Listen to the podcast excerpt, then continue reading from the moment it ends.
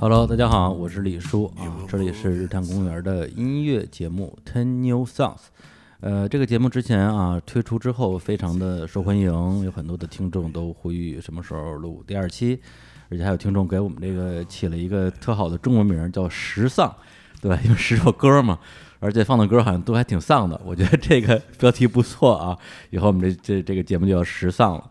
然后跟这儿也先做一个小说明，因为上期节目可能聊太嗨了，忘了说了，就是这个节目的片头曲，呃，《In My Secret Life》，有很多人在问啊，为什么要用这首歌当它的这个栏目的片头曲啊？因为这个呢是我非常喜欢的这个加拿大的音乐人莱德的科恩的2001年的专辑啊，《Ten New Songs》，专辑名就叫《Ten New Songs》的第一首歌，所以每一次我只要一听这个前奏，哎，就觉得哎，十首好歌，十首新歌就来了。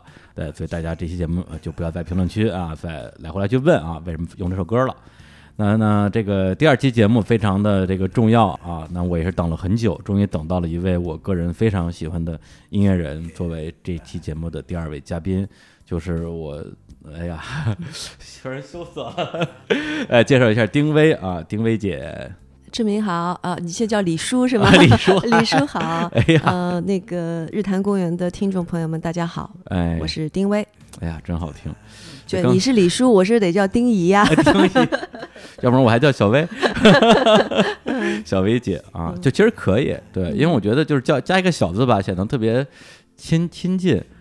啊但是有装嫩的嫌疑呢。没有了，像我像我管那个叶培也一直就叫小叶姐啊，就也挺好听。哎，小叶姐挺好听。对啊好听吧对对，小薇可能因为那首歌闹对对对对就觉得感觉要去去五元店。我要和你们飞到天上去。对，对，刚才我那个查了一下啊网络上的一些留下的记忆啊，对，因为我老觉得我跟丁薇可能有两年没见了，结果一搜发现真是三两年年零三百六十四天。太巧了。太对啊，真的就就就差一天就整三年了。对，因为是在二零一五年的十一月二十号，然后我跟丁薇我们一起录过一期节目，聊他当时即将发行的新专辑。嗯对，然后呃没想到啊，这一晃三年时间过去了。对然后那个专辑其实最后是二零一七年出的，对对，相当于你一五年就开始预热的，预热的也早了点儿啊，还是说预热的时候以为已经要出了对，啊，后来发生了什么？我们不是跟英国的那个厂牌 Cooking Wine 合作对啊，吗对啊，他们是强烈要求我们要做几首那个英文版。哦，对，然后我们本来也认为这事儿应该不难对啊，对啊，啊，我们就也又应承下来。嗯后来在实施的过程当中，发现想要做到我们要的那个样子，嗯嗯，就非常的难。是，所以就是你想，因为你你把这个歌发出去，让人家让人家去写词儿，嗯，本身它就是一个等待的过程，而且拿回来以后如果不满意还想换人，就是这样一来一去，一来一去的，哦就时间很快就过了。那最后结果是那那个就就没录是吧？最后只做了一一首歌，就是我跟那个苏珊·维嘎合作的那首，他填的词，我们俩合唱的，啊，算是给 Cooking Wino 一个交代吧。给个交代，对啊，那最后还是在他们那个厂牌底下出的是吧？对对哦，相当于就因为这个原因，最后相当于多拖了将近一年的时间。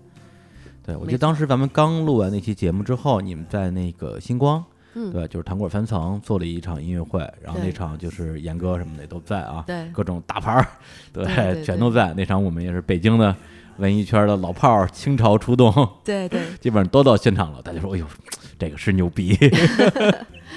对，但那时候就特别期待这个新专辑上市，结果一直等到去年才上。对，上了之后，就是我我个人是特别喜欢的，我个人是特别喜欢的。谢谢谢谢对，这个这个不是客气啊！我记得当时你出了之后，一开始付费嘛，嗯然后我买了，买了之后，正好那段时间我还那段时间还还挺爱运动，在家里弄了一个那个椭圆仪，然后就一边运动，然后一边就听那张专辑，就就是专辑循环嘛，嗯，哇，就听的我就产生那产那种，因为运动本身就容易让人有点什么肾上腺素啊一分泌嗯什么的，就觉得有点颅内有点嗨对颅内高潮了，哇，就就太好听了，对吧？那时候我还想就是说这个抽点时间写个什么这个乐评之类的，因为好多年没写过东西了，就是标题我都想好了，就叫从那一片花到那片天。是吧？啊就讲你整这么这么多年的一个变化啊，就 最后最后一？最后懒了呗。对对对，啊，然后我我反正就是呃，当时出的时候，我自己是觉得特别惊艳的。然后呢，二零一八年啊，这个年底，这个丁薇姐也是马上要展开自己的这个全全球巡演，全球、全国、全全国，全全国也是全球的一部分啊。因为现在好多这个动不动一发一个歌就是什么全球首发，实际上就是全国首发。对，对，哎，要不然先把巡演的这个消息跟大家先那个分享一下。啊好，大家赶紧去抢票，要不就啊。抢不着了。我背一下啊。背了一下，哎呃，反正十一月二十八号在深圳 B 十，啊，十一月三十号在广州的突突，嗯，然后是十二月十二号在南京欧拉，十二月十四号在上海 Modern Sky Lab 摩登、哦。摩登天空的那个场地，上海的，然后十六号在成都小酒馆的万象城店，嗯，最后一场是十二月二十一号在北京五棵松的毛。哦，嗯。不错呀，背的挺熟的。行，大家这个想要了解这个演出相关的信息啊，应该是在秀动上，对，在秀动，对，对有一个 app 啊，这嗯。想当年是我的竞品，哦，是吧？那当然了，那时候在这个呃，就是音乐演出，特别是独立音乐演出票务啊，我们几个竞品，因为我是我做的是 POGO 嘛，POGO 看演出，我们的几大竞品，秀动、乐童，嗯，还有一个叫有演出的，对对，然后现在呢，我们和有演出都已经死了，只剩下秀动和乐童了。对对 哎，这这已经不重要了啊！大家欢迎大家去秀动上，秀就是那个呃秀丽的秀，呃，其实看一下我的微博就应该啊能看到相关的信息，对，应该嗯就有你微博就叫定位吧？对就叫定位就定位啊啊，加 V 的，加微的，对，然后上面有跟跟演出相关的所有的这个时间地点，然后嗯要买票还是要去秀动去买。对，行，那我们那个关于丁薇自己的新专辑和音乐的部分，我们会留到这些节目的最后再跟大家细聊啊。那先回到我们这档节目的主题，就这个 Ten New Songs 啊，它叫这个名儿，其实纯粹就是因为我喜欢这张专辑，嗯，对，喜欢那个老柯那张专辑啊。嗯其实什么新歌老歌对我来讲都一样，就是好歌嘛。对，特别是其实，呃，我觉得今天，特别是今天我们推荐的很多歌，对于我们的很多听众来讲，可能还就是新歌，嗯因为你没听过。嗯对，比如说我们一会儿会聊到像像卡朋特，呃嗯像呃 Portishead，嗯，对，我相信对于很多的可能九零九五，我们有很年轻的零零后的听众都有，对他们是不是之前有机会从任何渠道听过这些音乐，我真的不知道。那嗯我觉得大家呃如果没听过的话，就当新歌来听啊，嗯要么历久弥新，是吧？对，行，那我们现在呢就先开始放歌，然后这个边听边聊。那第一首歌呢啊，来自于这个小薇姐的推荐啊，这首歌来自于我个人也特别喜欢的一个美国的二人演唱组合，嗯应该这么说吧？对对，木匠合唱团，对，Carpenters，嗯，对，卡朋特，对，嗯那时候因为呃，在这个国内去买那种卖磁带的《音响大世界》，一看就是写着木匠合唱团，就觉得哎呦，这怎么怎么这么土啊？这这歌能好听吗？嗯后来才知道，哦，原来这就是卡朋特，因为那时候就是不懂英文嘛。对，后来发现现在也不懂。就是然后人家信这个信，兄妹俩都信这个信，对对对对对对啊！然后放这首歌呢，呃，是一首他们相对来讲不是那么热门的单曲，因为大家应该都听过，对，都听过他们的 Yesterday Once More、嗯 Close to You，嗯，对。然后呢，这次丁薇挑的是他们的一首歌，叫做《Sing》，大家来听一下。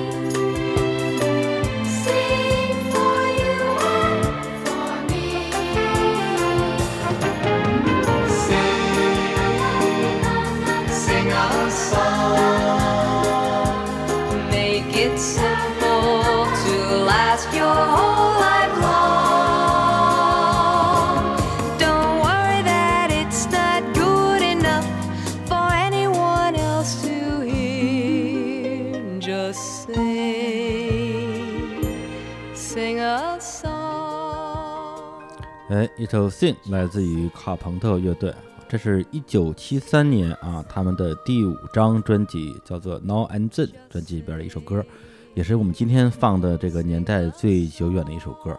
呃，要不然这个丁薇姐先介绍一下这首歌啊。哦，嗯，我听到卡朋特的歌是我在上上海音乐学院附中，我大概初一、初二的时候，大概哪年？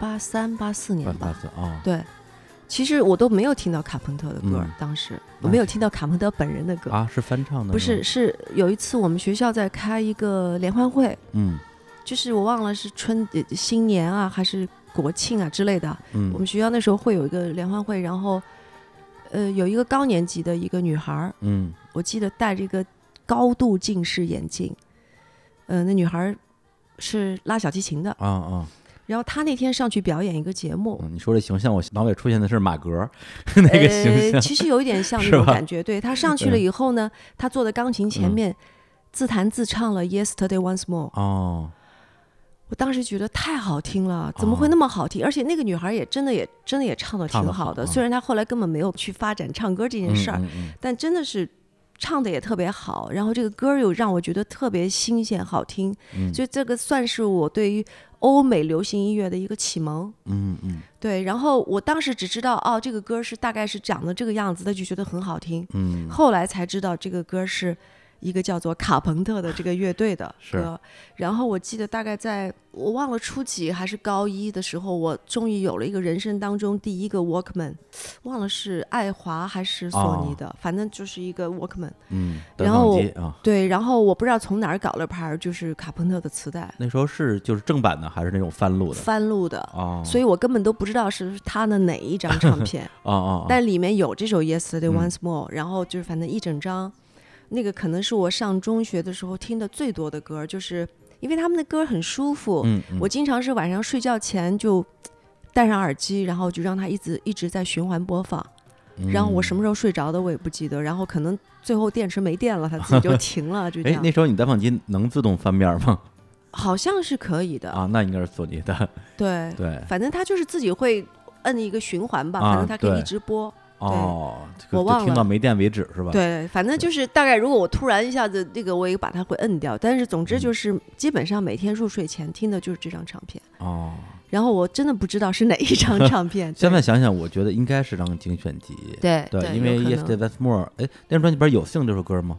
有有吧？有这因为这这两首歌就不在一张专辑，对，所以它应该是一精选。所以我估计是精选。对，嗯所以就是原则上来讲，我觉得卡伦卡普特给了我一个很好的一个启蒙，就是说，呃，可能我也会受他的影响，就是我我后来唱歌了以后，我就特别怕矫情，嗯，怎么说就是他唱歌就特别自然，不矫啊？对情。对对对对，就是他即使很悲伤，他也不会弄出那种哭腔啊嗯，什么，就是他就是很自然的嗯去发声，然后唱很悲伤的歌，他也不会把情绪搞得那种特别啊，那样，就是他不做作。就是我觉得可能因为是这个原因，所以我我后来对于唱歌这件事儿，我自己的感觉就是我我的底线就是不能做作。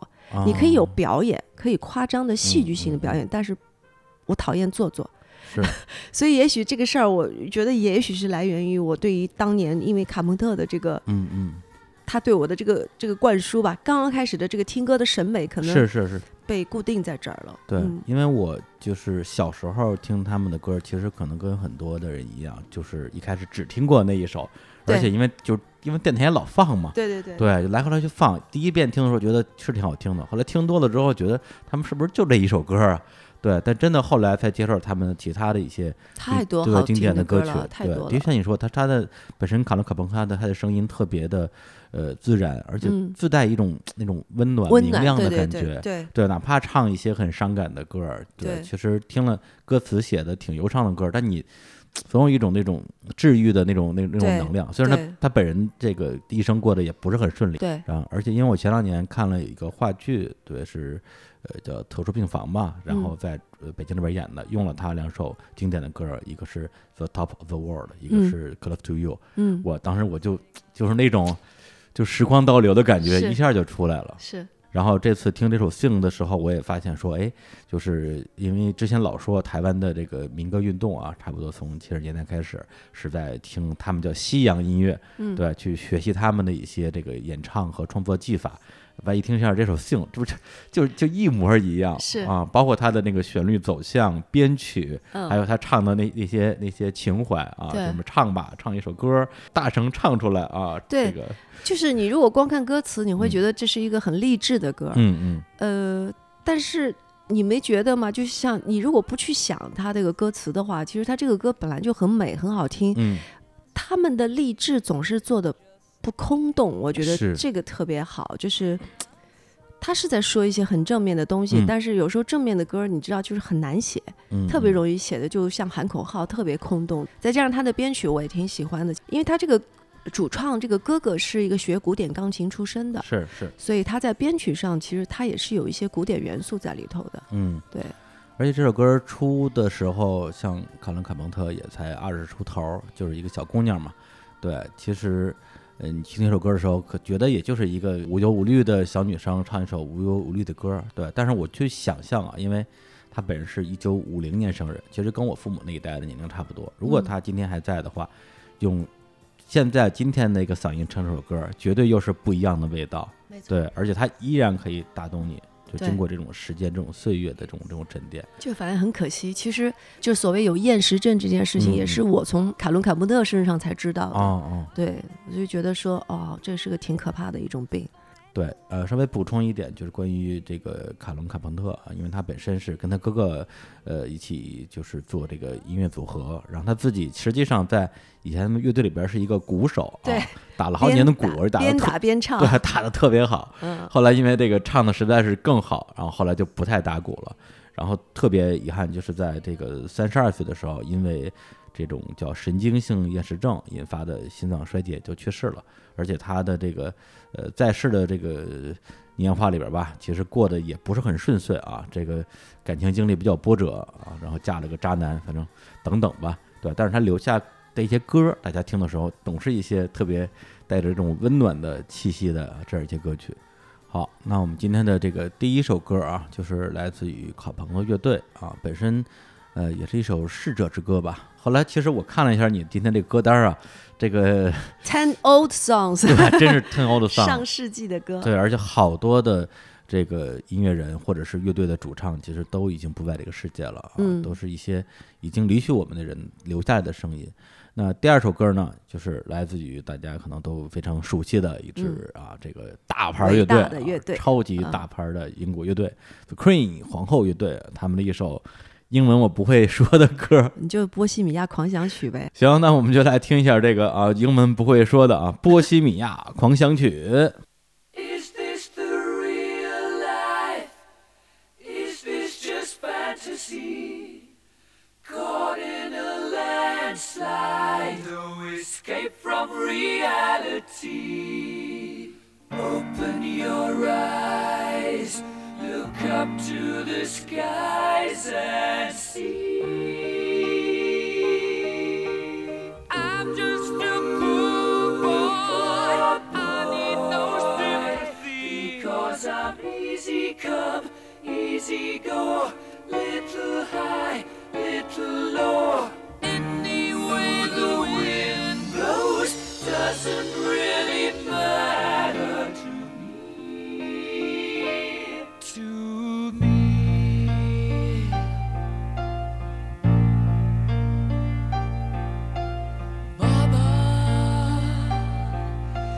killed a man, put a gun against his head, pulled my trigger, now he's dead.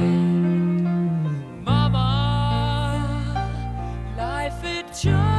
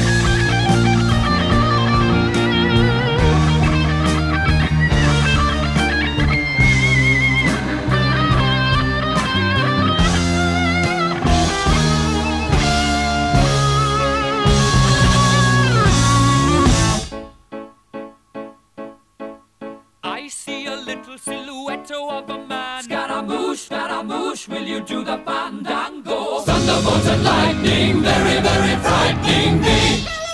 Galileo, Galileo, Galileo Figaro. Magnifico! I'm just a poor boy, nobody loves me. He's just a poor boy from a poor family, sparing his life from this monstrosity. Easy come, easy go. Will you let me go? Bismillah. No, we will not let you go. Let him go. Will not let you go. Let him go. Bismillah. We will not let you go. Let me go. We'll not let you go. Let me go. We'll not let you go. Let me go. Oh, mamma mia, mamma mia. Mamma mia, let me go. Beelzebub has a devil put aside for me. For me. For me.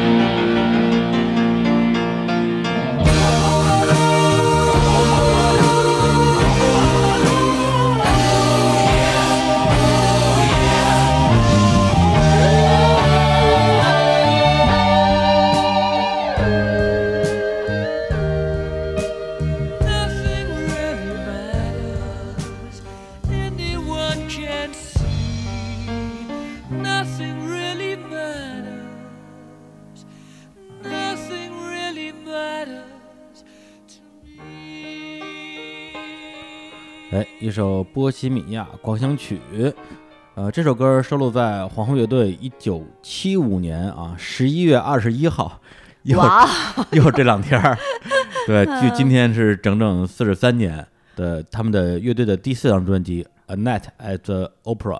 呃，然后皇后乐队呢本身是英国的一支摇滚乐队，成立于一九七零年，然后一直到一九九一年的时候，他们的主唱然后那去世，然后乐队后来就呃活动就比较少了。然后这首歌《波西米亚狂想曲》本身推出之后，应该说是整个乐队最著名的几首歌之一，大家可能都听过啊。这个 We Will Rock You，We Are the Champions，The Show Must Go On 啊。对对，这首歌基本上就是乐队至少是前三或者前五名的一首大金曲，然后在呃英国也曾经是排行榜的 N 周的这种单曲冠军，而且在嗯。九一年他们主唱去世之后，又在排行榜上待了好几周，这样一个状况。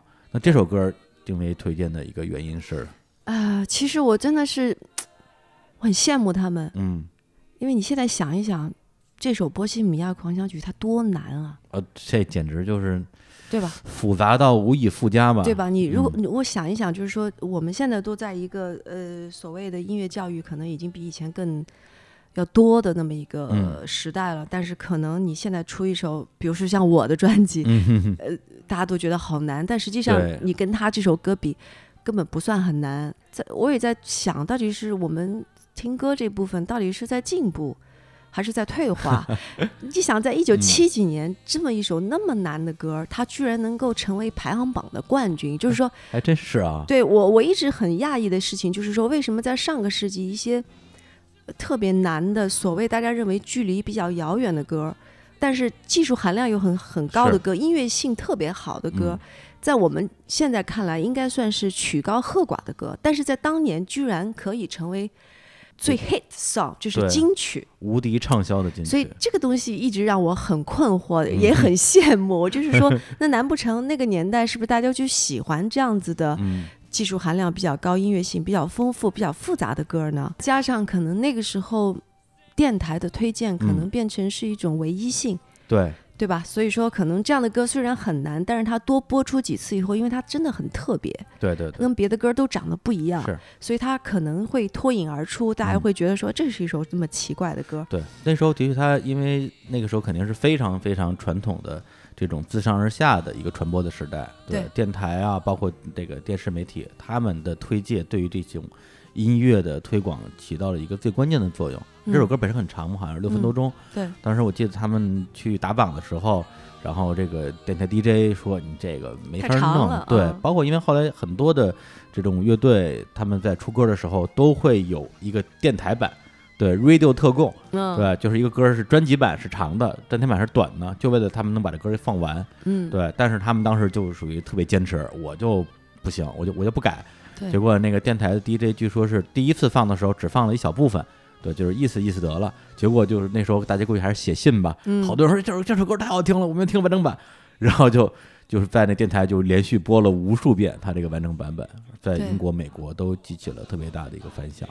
本身这个乐队他们的风格就是呃，在他们的整个的一个音乐历程里边，就一直在融合各种这种呃，就是硬摇滚、前卫金属，然后包括这种艺术摇滚，像这首歌里边还有一些歌剧的唱段，对对，所以他放这 opera 这张专辑里边，其实也挺合适的。对，他就是我觉得这点真的是特别牛，他可以把这种不同的元素放在一首歌里面，但是你一点都不会觉得突兀。嗯，所以他其实也开启了一个我对于流行音乐的一种不同的认识，嗯，就是因为我们以前认为好像一种情绪就是一首歌对对，三四分钟唱到尾了，但是我听到 Queen 以后，我我后来我就觉得是我更喜欢这样的，就是说我不喜欢听那种听个开头就知道结尾的歌，嗯嗯，它这种戏剧性会带领着我，感觉像去看一个故事一样。对对，所以就是我听他这首歌的时候，我会跟随他，我自己会进入到下一个场景、下一个画面。然后当你觉得这个地地方好像已经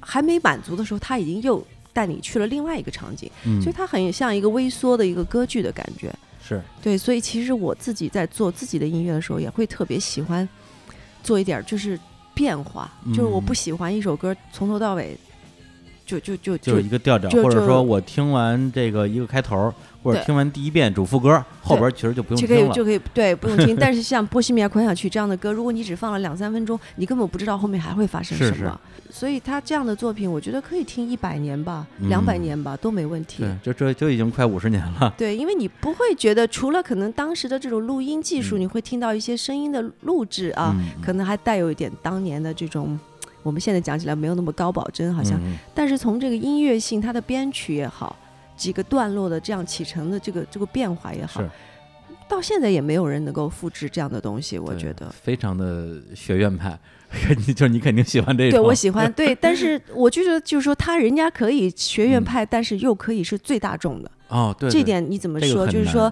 波西米亚狂想曲》可能有的人会觉得说，哎，这个歌太难了。嗯但是我相信很多吉他手都会要练那一段嗯哒滴哒哒哒滴哒哒，对吧？然后歌手肯定还会喜欢那个嗯妈妈，对吧？啊，对对对，所以就说，对它其实是里面有太多元素，就是说，嗯可能你对于这样的作品会有点害怕，嗯会觉得有点难，但是它中间总有一些东西会点亮你，会让你觉得说你不得不听下去。所以是。啊，当然，人家的最大热的曲子，像什么啊《We Are the Champions》、呃《We Will Rock You》这种嗯。的，真的是，我觉得可能。只要这个世界上还有比赛，只要有人得冠军，都会唱这首歌。是。对，所以我觉得他嗯。们真的很棒的，就是嗯。说，他们的这种大众化不是用低俗换来的，嗯。他们其实做的是最高的、最难的、最有技术性的东西，但是他们居然还能做到，就是让所有人都喜欢，而且都会唱。是是，我觉得这个真的是太棒了。一个是他们自己的能力真的超强，另外一个我就说真觉得那个时代真的是那个时代真的是对于对对于音乐工作者来讲，我觉得真的是太棒了。对，因为真的，如果说你说这个刚才说的那两首大金曲啊，Vivo Rock You 和这个 VY Champions 特别火，然后这首歌呢虽然不火，但是是他们的杰作，那这个我还蛮接受的。但这首歌也很火，对你想想现在对，在嗯中国你说这个最火的学院派可能就是你了吧，对对对，李泉，李泉，李泉，对，好吧。然后呃，这首歌大家如果再去重新听的话，其实可以仔细的去这个玩味一下，它其实是已经有前人给总结好了，分成嗯好几个大的段落，包括序曲部分、中间的摇曲部分，就是比较 folk 的风格，然后中间吉他的大 solo，然后一段一大段的歌剧 opera，然后是硬摇滚，然后最后有一个尾声。对，我天，这个能把这么多种不同的音乐风格放在一首歌里边，而且浑然天成，然后让你跟着他的那个情绪在走。嗯，我我个人真的是想不出第二首来。然后说一点这个尾声啊，就是这个 Queen 乐队的主唱啊 Freddie Mercury 啊，也是非常遗憾，在一九九一年的时候，对，是因为艾滋病，然后离开了我们。然后他其实长得不太像英国人，虽然是一个英国乐队，对，因为他本来就不是英国人，嗯他实际上是在非洲出生的印度波斯人，嗯，对，就是当年那个中中对对对中亚的波斯人，因为阿拉伯帝国时期，然后他们不愿意信奉伊斯兰教，然后要信奉他们那个索里亚斯德教，就是拜火教仙教，然后就逃到了印度，成为印度的这样一个特殊的民族。然后呢，那时候就随着英国殖民跑到坦桑尼亚的桑吉巴尔岛，然后他是在桑吉巴尔岛出生的，然后在印度上的中学。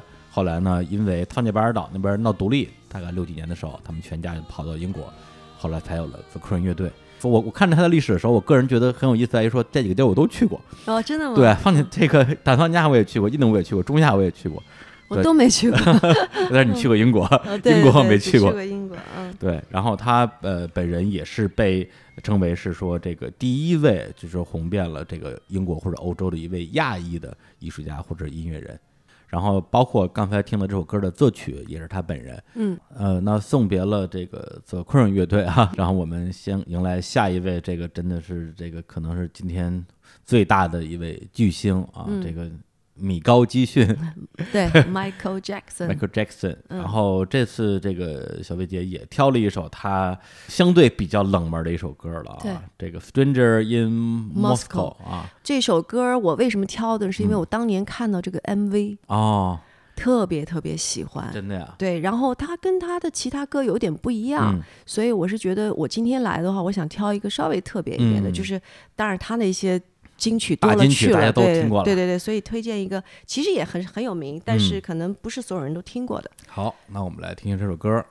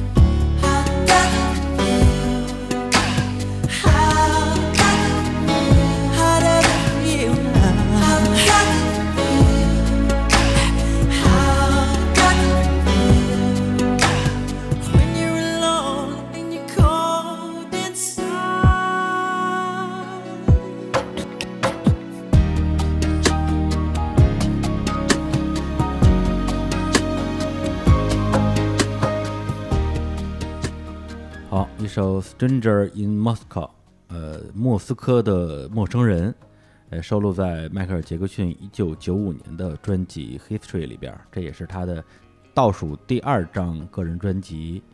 然后这首歌，那个刚才丁薇说了一下，推荐他的原因是因为当时看这个 MV 是吧？对，对，然后我刚才我说，哎，这个 MV 我没看过，就趁着刚才放歌的时候就看了一下，是那个全黑白的一个画面，然后是应该就是在莫斯科拍的。对对，你当时看的时候是不是觉得那个那个雨特别厉害？对，因为那个年代可能。现在可能觉得稀稀松平常啊这种高速摄影在慢放什么的，然后当时那种雨的那种一滴一滴的那种，嗯它那样那种慢慢落下那种状态，嗯然后，呃，因为我是觉得这个首歌在 Michael Jackson 的作品里面，相对来说，我认为是稍微特别一点的作品，所以我才会挑。但实际上，我要有时间的话，说实在话，就他很多歌我都特别喜欢，嗯嗯，呃，包括他小时候唱的歌，哦，有一首叫 Ben，大家一定要去听、B E N 嗯 Ben，、太好听了。我就当时听完这首歌，我就觉得说。你知道天使是什么声音吗？你就去听这首歌吧，就是他小时候嗯在那个 Jackson Five 的时候，他自己唱的一首歌叫《Ben》。哦，就是在那个杰克逊五兄弟时期的一首他独唱的歌。对，因为他那时候有好几首歌都，呃，他们那时候有很多歌很有名，比如说嗯《I'll Be There》，就是后来那个 Mariah Carey 翻唱的那个《，I'll Be There》这首歌。哎呦，好听。对他那个其实是 Jackson Five 的歌，但哦是他这个《Band》这首是他自己一个人唱的。嗯嗯，然后后来他再稍微大一点点，像那个有一首歌叫《One Day in Your Life》，嗯也特别特别的好听。哎呀，都不是他那种最有名的大金曲。对，其实，在很多 Michael Jackson 的歌迷里啊面来讲，他已经是大金曲了。嗯，对或者是很多人可能接触 Michael Jackson 都是从《Heal the World》那之后的对，歌或者 Beat It，对吧至少 Beat It。对对。对但那之前其实有很多非常好的歌，但是只挑一首的话，我反而今天挑一个稍微特别一点，这个《Stranger in Moscow》。对嗯，你去过莫斯科吗？没有，啊，你居然没去过？呃，很想去。真是严哥干嘛呀？也不带你去玩玩？嗯，因为这种地方吧，它不是那种你可以去两三天嗯就蜻蜓点水的地方，是吧我觉得，因为俄国对于我们这些学音乐的、嗯，从小学音乐的孩子来讲，它是个特别神圣的一个地方。对因为对对，我们从小在学校音乐学院系统嗯里，其实刚开始的受到的教育，其实全部是这个苏联体系的，是是，很多教材都是苏联的，嗯就是嗯。很多这种方式都是苏联式的教学方式，所以说，呃，从小听的这些呃苏联的这种伟大的作曲家呀，嗯嗯，他们的生平啊，他们的音乐啊，所以就是对于俄国、俄嗯罗斯这个地方，他就会有一种在心里有一种特别的分量，嗯，所以就觉得如果要去这个地方的话，首先你要做好很好的 心理准备，然后可能不能是像游客一样，我觉得你，我觉得你是最具有不像一个游客 去这个俄罗斯玩的条件的人，对，因为咱们上次录节目的时候，因为后来我跟那个啊丁薇的音乐制作人啊严哥严哥还专门聊了一期前苏联，因为他当时是在那边学音乐。然后经历了苏联的解体那个大时代，对当时他就跟我说说，哎，那个那是那是一六年差不多，他就说那个回头我准备重走一遍这个俄罗斯，重走一下我的求学之路，要不然一块儿去啊？我说哎这个好啊，对，就是没带你去，真是对，就哎是行。然后这首歌呢，本身呃是迈克尔·杰克逊在那张专辑里边相对来讲的确是比较冷门的一首歌，因为它有一个他们的所谓打榜成绩嘛。这首歌是整个专辑里边打榜成绩最差的一首歌。嗯，对。那同时呢，这首歌也代表了他可能迈克尔·杰克逊那段阶段的自己的某种心绪吧。嗯对，因为这首歌你如果看歌词，前一部分感觉还是在唱这个就是反战主题吧，就会唱到什么斯大林啊、什么克格勃呀，就我不是特务啊。实际上这时候是后冷战时代的一个反思。但是到后部分的时候呢，就是他会反复的唱这同一句歌词，就是 How does it feel？就是那种什么样的感觉，大概是这样的一个呃表达。我看有人去这样解读吧，因为那时候是九五年，正好他经历了他第一次因为这个性侵被指控，然后后来呢，反正自己也处在一个非常低迷的状态，后来反正呃就呃第一次婚姻嘛，跟那个猫王的女儿结婚了。对，所以这首歌呃据说是也在表达说这个全世界都把我丢在这个角落，然后我我很我很孤独的那种感觉。然后刚刚看那个 MV，其实跟他其他的 MV 的风格还是挺不一样的。他其他 MV 比较偏动态，嗯是吧？就是很多的这种跳舞啊，或者是有很多的这种非常的复杂的设计剧情。这个 MV 就特简单，就是他一个人走在莫斯科的街头，在下着雨，对然后雨滴就是缓慢缓慢的落下来。对对，而且之前有一个画面特别印象深刻，就是一个乞丐在街边，然后有人扔给他一个硬币，他就用手去接住硬币，然后后来那个雨落下来，因为特别慢嘛，那个乞丐就像接那个硬币一样接那个雨，就好像是上天给自己的一个恩赐一样。嗯然后迈克尔杰克逊就站在雨中，特别忧伤的在那儿唱，就是刚才我说的这句歌词。对，对，呃，他这个人生其实从头到尾他都是很孤独的。其实他小时候嗯也是一样的，就是是说一个小孩儿过着不是小孩儿的生活，嗯，从小就已经是接就是嗯在外面卖艺的那种，然后也没有受过好的教育，呃，父母也并没有把他关照的很好，所以嗯就是他心里一直是个很孤独的人，觉得嗯他没有过上一个正常人的嗯生活，也没有机会获得正常人的那种快乐，是。对，所以也蛮遗憾的。嗯其实，对你那时候最开始接触杰克逊也是，你是通过 MV 知道的，还是就是最开始还是大家互相传磁带那种？我们。就是这一波人接触到他，完全就是因为《We Are the World 啊》这就因为那首歌。是吗？，对，因为那时候是呃开始有录像带，嗯，然后就看了这个录像带，还是录天像带时期呐，啊啊，就是觉得太牛了，就是是是，就是感觉每一个人都是大神，你知道吧？就是嗯每个人，而且我们当时就是都去想模仿其中的一个人怎么唱，你知道吧？啊对对对对对，然后有的人是那样的，然后有的人很低沉，然后有的人特炫技，然后有的人特别呃真诚，反正就是嗯当时最牛的歌手都在这个。这个现场的 MV 里面都出现了，嗯就是一下子就好像认识了很多歌手，嗯当然尤其会记住 Michael Jackson 和那个 Lionel Richie。对，对，而且当时这首歌在美国嘛，嗯然后应该说在全世界范围内都激起了大家说，哎呦，原来还可以这么搞啊，这对种合唱的歌还可以弄得这么牛对，然后后来就台湾啊搞了一个明天会更好，啊，然后咱们这儿弄了一个让世界充满 爱，对对对这郭峰那个，对对对对对对，实际上都都是受他的影响。对，没错，嗯，然后我自己说实话，就是不算是 Michael Jackson 的这种呃乐迷啊，就虽然呃接触的时候也不算太晚，对吧？但是呢，因为那个时候其实大家已经有点那种分波了。对，然后已经有点儿说我要，就是因为小孩儿嘛，十几岁的时候，正是需要用我喜欢什么来标榜自己的那个年纪队是吧？对，要站队。那个嗯时候已经开始听一些就是我们觉得就是更摇滚的东西了，已经开始听涅槃了。嗯，对你听迈克尔杰克逊，这这这太逊这这了是吧不这不摇不摇滚，这个这这不摇滚。嗯，对，其实下面想想他的歌，其实并没有不摇滚，对他只是太流行了，对对，让我们羞于承认是他的歌迷。下面想想，其实就挺幼稚的。对，其实因为 Michael Jackson，我觉得他已经完全超越了任何一种对对对对音乐风格来说事儿了。嗯我觉嗯得真的是一个天才，因为一个人他能歌唱的这么好，嗯，歌写的那么好，还能跳舞跳的那么好，然后对你就觉得简直了，这这不是嗯天才是什么？所以，哎，而且他玩任何一种音乐，他都能够玩到极致。我觉得，反正总体来讲，对于他来说，我心里没有什么风格这一说。嗯，我也不会认为他是个摇滚人，或者是个流流行歌对手，对对对，我觉得他就是一个非常伟大的一个嗯。呃歌手吧，我觉得是伟大的一个歌手。其实我对他第一次比较系统的去了解，都是真是他去世零九年去世的时候，当然有个纪录片嘛，对，然后那时候在院线也上了，我去看了，而且那个时候正好我在帮北京的一个媒体叫《精品购物指南》，然后写了一个稿子，要么他们那时候正好是约稿嘛，让我写迈克尔杰克逊，然后我说那对我来讲是个挑战，因为我对他其实不是特别熟，但是为了写这个，写了好像三个版还是四个版，把他有关的跟他有关的书、纪录片儿，还有他的各种访谈什么的，奥普拉的访谈全看了一遍，我就觉得对这个人完全建立起一个特别丰满的一个认知，觉得真的是一个伟大的艺术家。对，而且可能我对于所谓的疯狂的粉丝。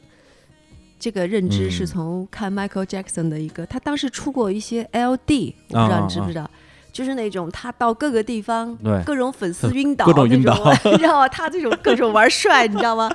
下面各种尖叫，你就觉得 天哪！我说这粉丝这么疯狂，对，其实是从那时候才开始知道，哦，原来有个这么一个嗯，fans，然后是这么疯狂的那种状态，那个时候才知道的。哎呀，真好。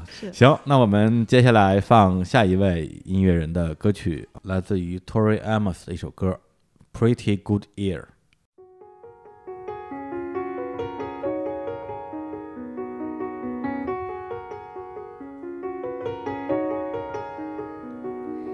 Tears on the sleeve of a man. Don't wanna be a boy today. I heard the eternal footman bought himself a bike to race. And Greggy writes letters and burns his CDs. They say you were something in those formative years. Well, hold on to nothing as fast as you can.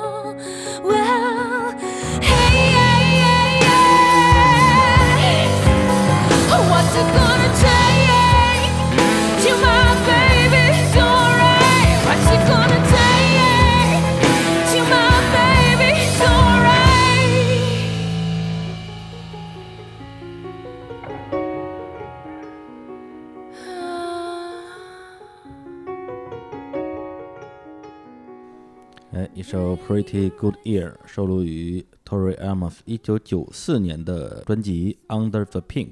嗯、t o r i Amos 稍微介绍一下啊，她是一位美国的女歌手，出生于一九六三年啊，曾经八度提名格莱美。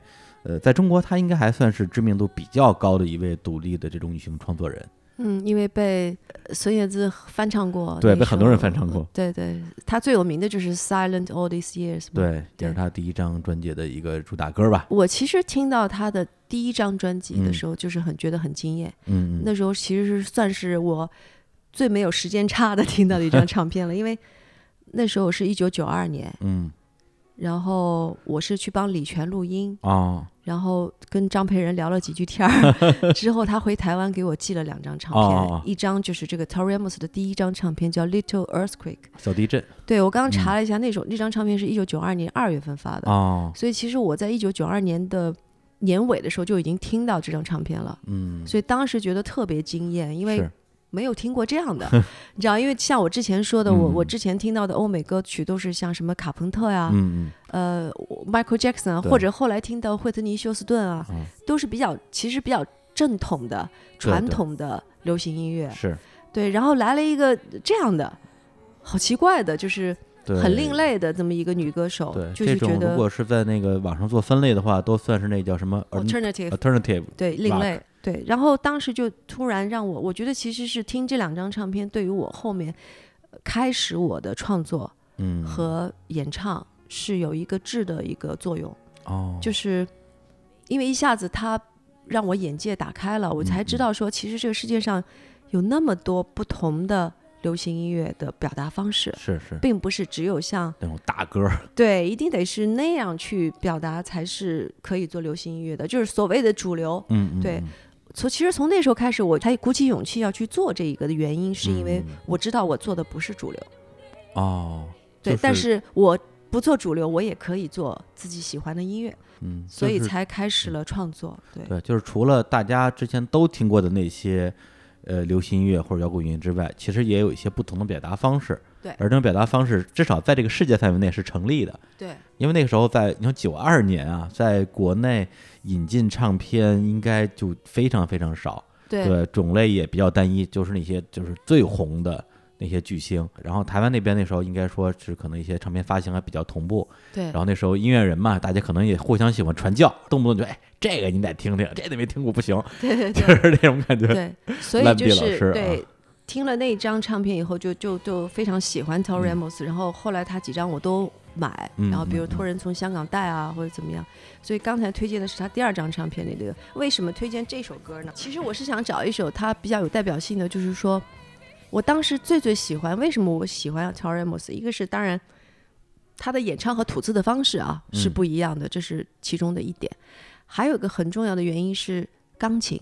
对，就是钢琴是一个在呃流行音乐里面其实是司空见惯的一个东西啊，嗯但是我在那之前没有听过有人把钢琴这么用，他他的钢琴就是范围用的好广，就是感觉它既可以是个打击乐，又可以是个抒哦，情里面，而且它的弹奏方法又不是我们平常听到的一个什么咚咚咚弹一个和弦，或者说一个很简单的分解，嗯哒哒哒哒滴哒哒哒，对吧？我们平常钢琴就是这两种嘛。嗯但是他会有一些感觉，钢琴在弹一个声部，他嗯在唱另一个声部，两者听上去不相干，但实际上放在一起又特别棒。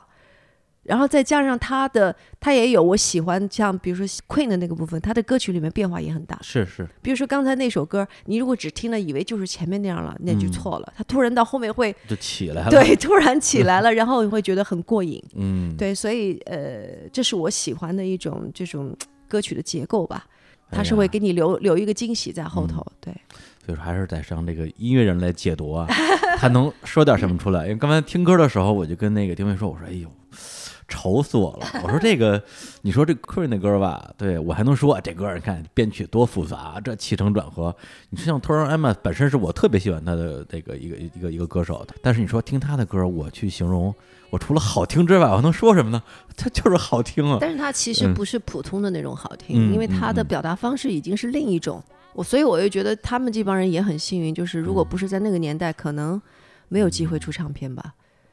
真的，但是因为是那个时代是唱片工业最最繁荣的时候非候常，大的一个黄金时期、啊。，对，所以唱片公司都有很多的余钱、嗯余粮，嗯，所以他们才会开始说所谓的冒险，投了一些另类的音乐。嗯嗯，但如果唱片公司并没有那么赚钱，他是不可能做这些事儿的。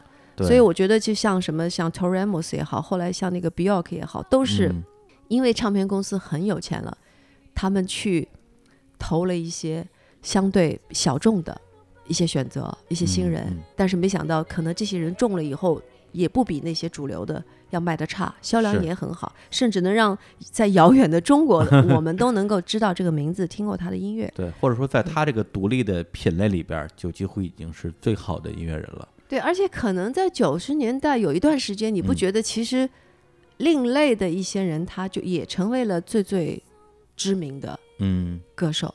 所谓叫另类音乐，不是这个音乐真有多另类，嗯，只是说它它不好归类啊，对那就放在这个标签底下了。对对，但实际上这里边，呃，就是这种被归类为 alternative rock 的这种大牌的音乐人太多了。对对对，所以就是推荐这首歌给大家听，就是说你们一定要听完，然后你才会感觉到这首歌它的变化，然后你也可以去仔细听一下钢琴在这首歌里面起到的是什么作用。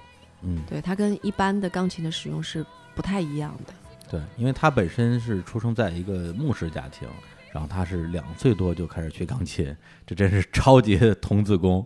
对，对，然后所以他弹钢琴就像是他身体的一部分一样，嗯嗯他根本不用为了弹钢琴而去就说他的手好像自己就会动的，你知道吗？对嗯，是，而且他自己本身也是比较知名的一位呃女性主义主张的这样一个音乐人，像跟这个 Bjork，像这个 P.J. Harvey 一样啊，都是经常会关注一些跟女性相关的话题。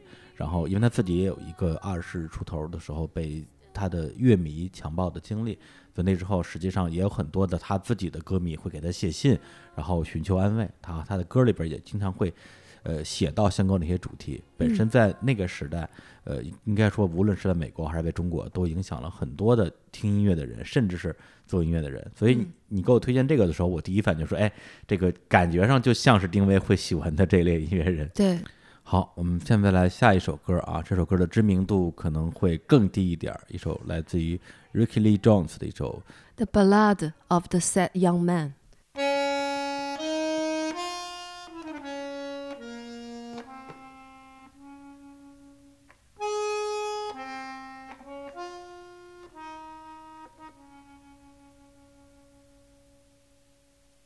Sing a song of sad young men, glasses full of rye. All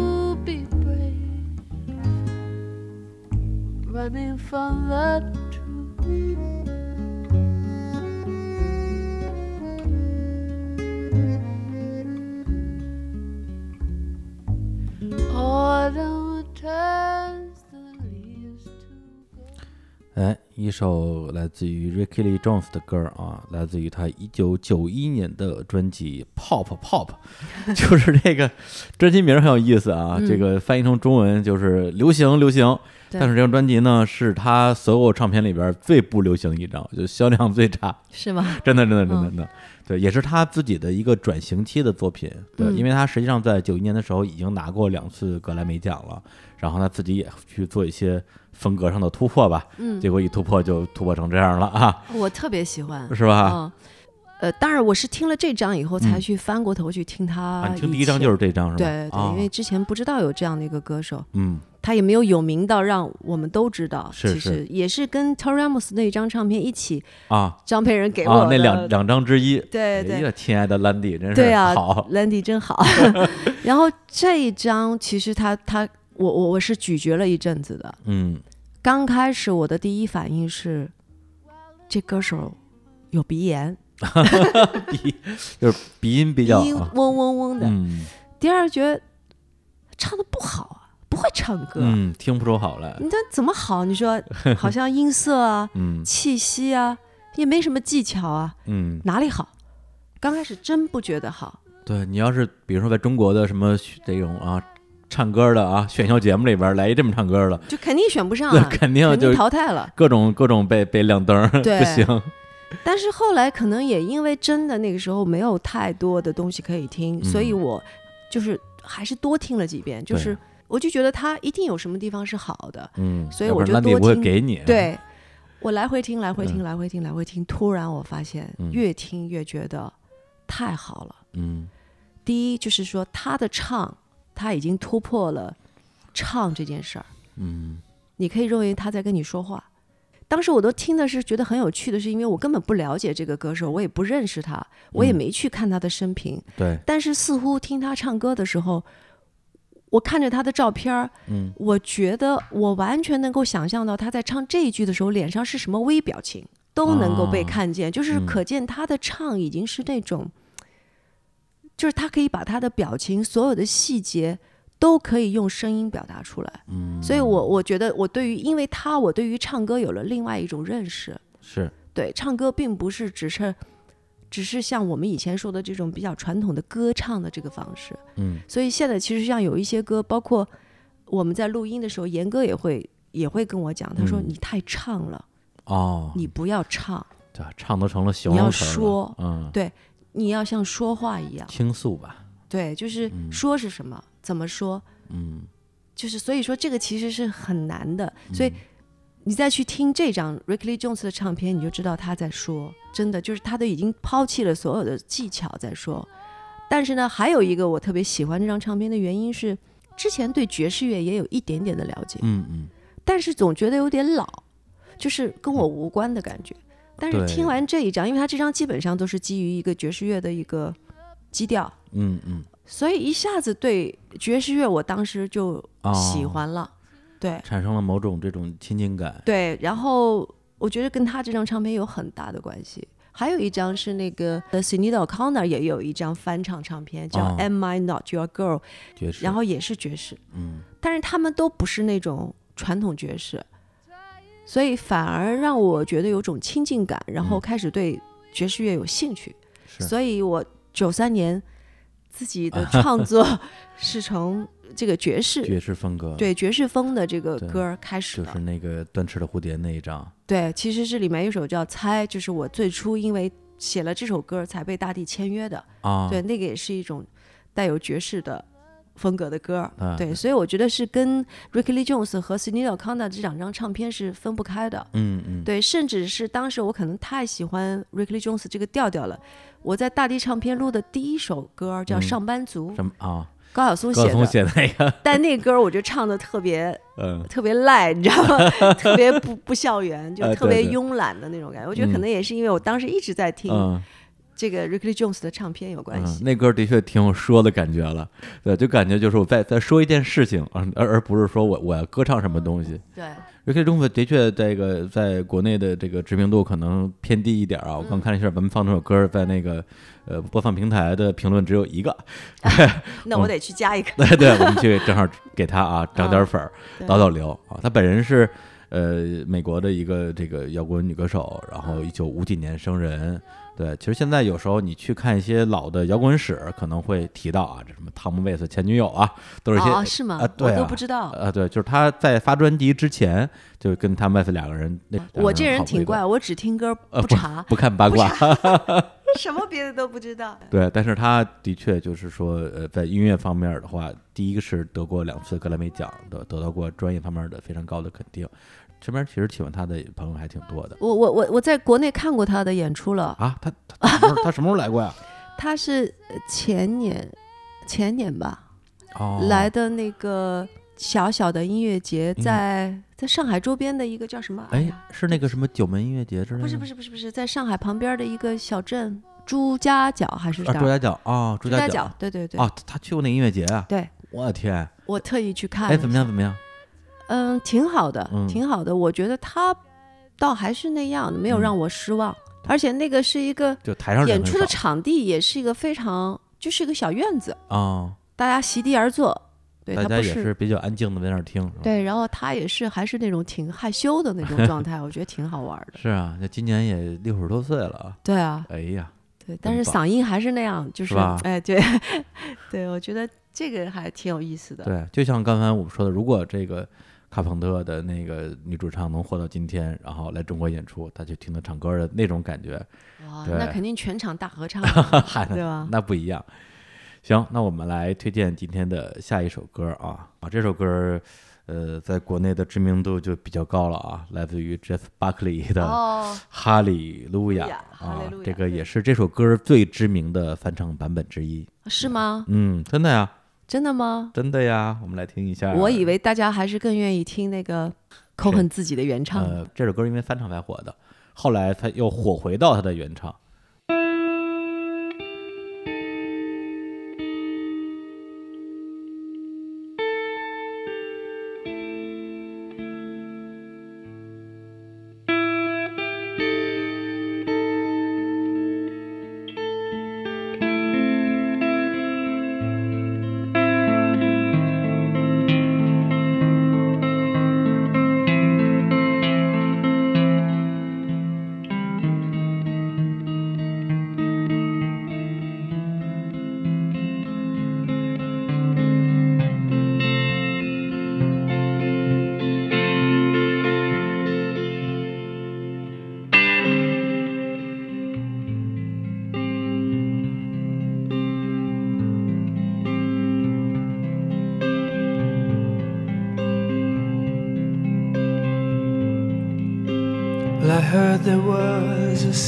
Chord that David played and it pleased the Lord. But you don't really care for music, do you? Well, it goes like this the fourth, the fifth, the minor fall, and the major lift. The baffled king composing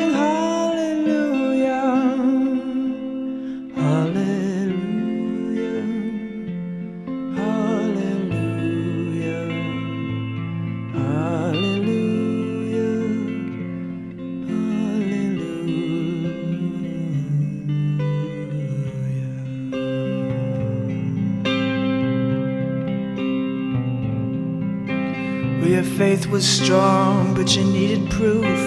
You saw her bathing on the roof, her beauty and the moonlight overthrew you.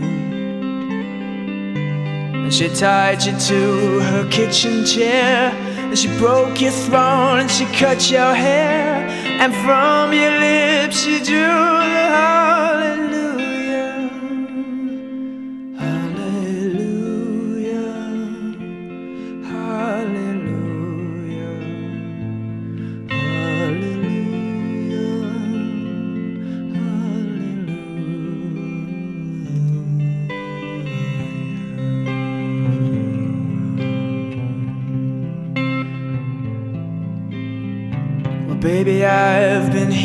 Before. I've seen this room and I've walked this floor. You know, I used to live alone before I knew you. And I've seen your flag on the marble arch. And love is not a victory march, it's a cold and it's a broken hallelujah. Hallelujah.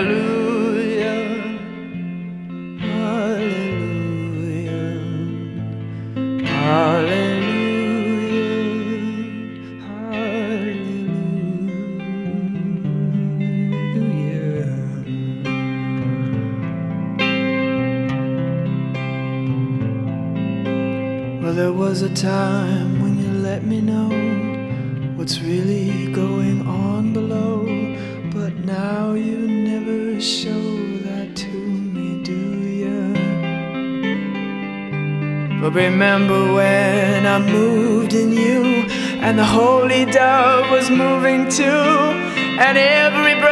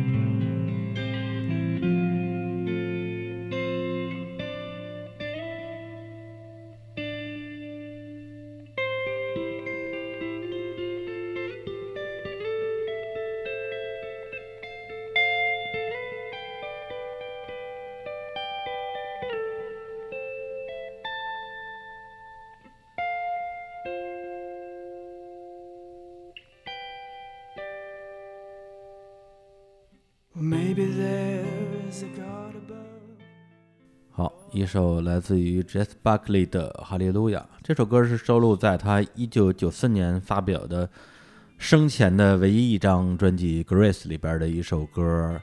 然后这首歌呢是一首翻唱歌曲，它的原唱和创作者 songwriter 是我个人非常喜欢的，也是我们这张栏目的开头的片头曲的演唱者莱兰德·科恩。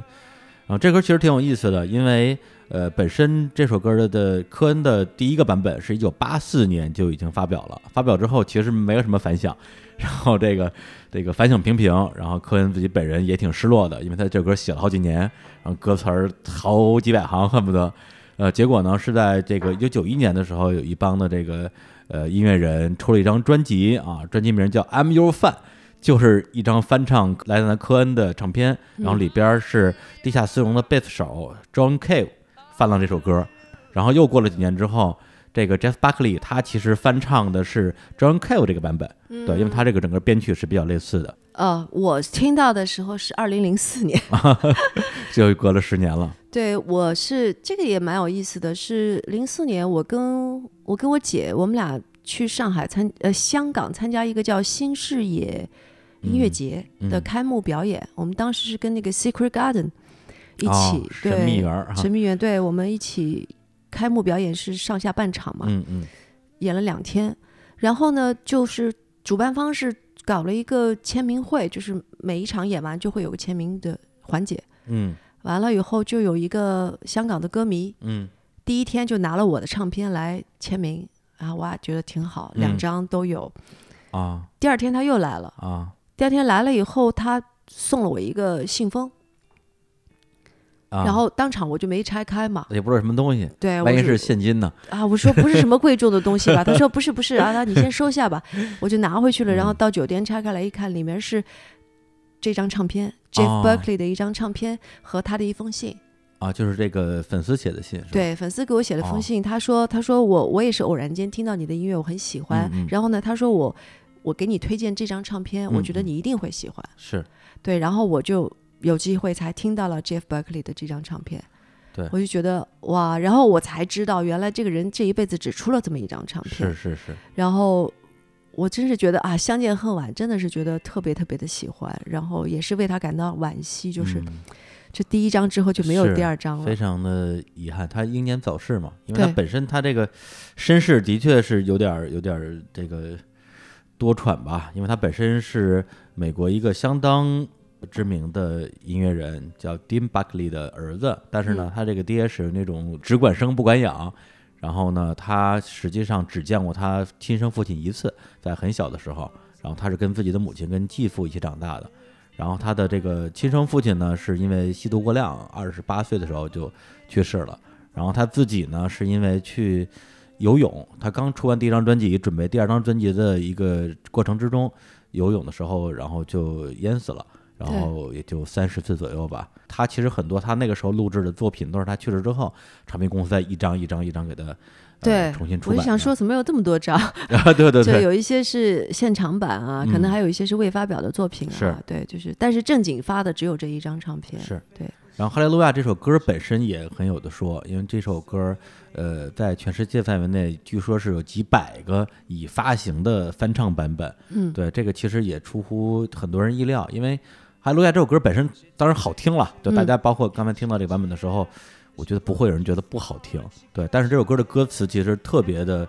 呃，晦涩，就是如嗯。果你对宗教什么的不是特别了解的话，嗯。因为本身莱纳科恩是犹太人嘛，他信犹太教，所以他整个这首歌的歌词其实都是在写一些这个圣经旧约里边的一些典故，包嗯。括大卫王还有三孙他们的一些故事和自己的一些呃所思所想吧。对，说实话，这个如果翻译成中文，可能咱们阅读起来都挺费劲的。嗯。对，但是这歌歌词唱什么，其实你也没仔细看过，我没有特别仔细就是就是觉得好听，这歌是让我能感觉到我好像很了解这个人，嗯。就是其实我根本不了解他啊，是。但是我能感觉到他在借助这首歌，像是想要跟神在做一个对话。嗯，你能嗯感觉到他极端的孤独，而且我觉得他是一个非常敏感的人，所以你听到他唱这首歌的时候，他时而有时候会很，嗯、唱的很单纯，但有时候我会特别放肆的发出来的那种，就是这种情绪的这种变化，嗯就是一个敏感的音乐人，他就是会有这么多不同的。情绪的一种表达，所以我是觉得，其实我听完他这个以后，我翻过去听了一下科恩的原版，是。呃，真心觉得不好。哎呀，这个其实很多人这么想啊，但很多人不好意思说出来。不，因为我觉得是这样的，一个嗯创作者，嗯有的时候是自己作品最好的代言人，但有的时候可能真不是。就是像科恩，他写了这样的一首歌，嗯是超出了他的演唱范畴之外的，嗯是他能把它唱下来，嗯，没问题。嗯但是你想，他比他低多少个调？你不能以这调高低论上下。不，但是一首歌如果嗯他他的 key 嗯嗯好像比这个 Berkeley 要低一个八度，嗯，那你的最高音的时候，你刺激不到嗯刺激不到我，嗯嗯，因为你在安全区里面。然后再加上科恩的那个版本，就听上去比较老老实实的传统，而且脱不开这个要为宗教好像说一些宗教的事情的这种编曲啊，对对对，宗教的那种氛围会浓一点，那种大合唱啊什么的，就是特别感觉很庄重，嗯，对，但是它不丰富。就这首歌听下来，你觉得从头到尾是嗯。一个意思，对，但是 Jeff Buckley 的这个，他更个个人化，对，更觉得是情绪的变化更丰富，嗯，然后我觉得画面感更强烈。虽然嗯它的配器很简单，就个吉他，就一把吉他啊，对。这首歌实际上就是在那之前，可能没有人会觉得这首歌适合吉他弹唱，对。结果大家一听说，我天，可能最适合的方式就是这把吉他了，对，所以我我瞎说八道啊，就是比如说，可能科恩写这本写这首歌嗯。是为神而写，比如说，嗯嗯但是可能 Jeff Buckley 是是我为神而唱，嗯，是确实有一个我在了，嗯，所以他有我的情绪的变化，而嗯不仅仅只是描述那么一个庄重的场景，描述这些故事。科恩的版本比较客观，我觉得，但是 Jeff Buckley 是非常主观的。但是往往其实我认为艺术就是应该是主嗯观的，对你这个观感我，我我是特别认同的，因为从这个听音乐这件事儿来讲的话，其实说到底你听的是什么呢？对，如果你能看懂歌词，那它有它词作的部分；如果你没有去研究歌词的话，那你就是听到的演唱、它的编曲、它的演奏和包括所有的后期这些东西。我觉得还是画面感吧，还有嗯给你的画面感。对这首歌就是，特别是它这个版本，就是让人听到一种悲悯。对对，就是就是对自己的悲悯和对这个世界的悲悯。对你甚至听到有的地方像呻吟、呻吟一样的，对，是是是所以它它也是超出了所谓的我们一般的所谓的演唱的这么一个标准。嗯嗯，对对，甚至你会有一种就是说，你是在听一个垂死之人的对吟唱的感觉。对，他有的时候在自言自语，他有的时候在对着呐喊，嗯嗯，就是嗯他是有这么一个心里面的这么一个东西要表达出来的感觉。不过稍微扯远一点啊，就这首歌，我研究过这首歌的歌词，它虽然是写的这个圣经旧约的故事，但是那两个故事典故呢，其实都跟这个这个女人有关系啊。大概意思就是说，呃，圣经里边有两个著名的这个人物啊，一个大卫王啊，一个叫三孙，这两个人都因为沉迷女色，然后呢误了大事，然后就深深忏悔。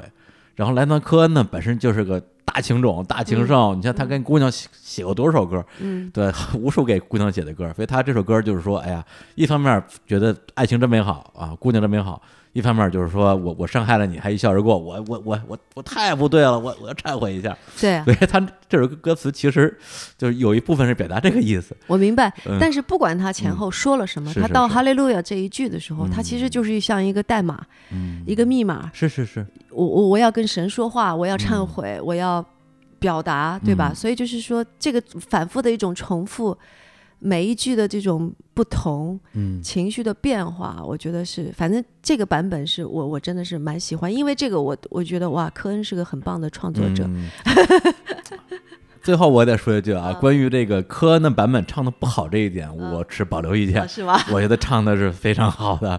那再看我们听的哪个版本了？不，科恩科恩自己也有很多版本。对我可能听的那个版本，我觉得挺啊无聊的。是他的录音版，就是正式录音室版本，应该就是大家都听过那一个。他自己有很多的现场的版本，嗯甚至不同版本里边歌词还有一些一些变化。嗯对，这个大家如果要去考据的话，可以去专门去研究一下。呃，这首歌的多个版本，包括好多的美国的那些电影里边都会用到这首歌，《怪物史莱克》都用过这首歌。嗯，对，大家反正去呃研究比较啊，嗯各自选出心目中最好的版本吧。好，那我们现在来放一下今天的这个，这这这个这这个太大牌了啊！今天这个呃也是我个人特别喜欢的一支英国乐队啊，这个电台司令啊，Radiohead，他们应该是第三张专辑《OK Computer》专辑的一首歌。哎呀，又不会念啊 Paranoid 什么？，Par Android Android。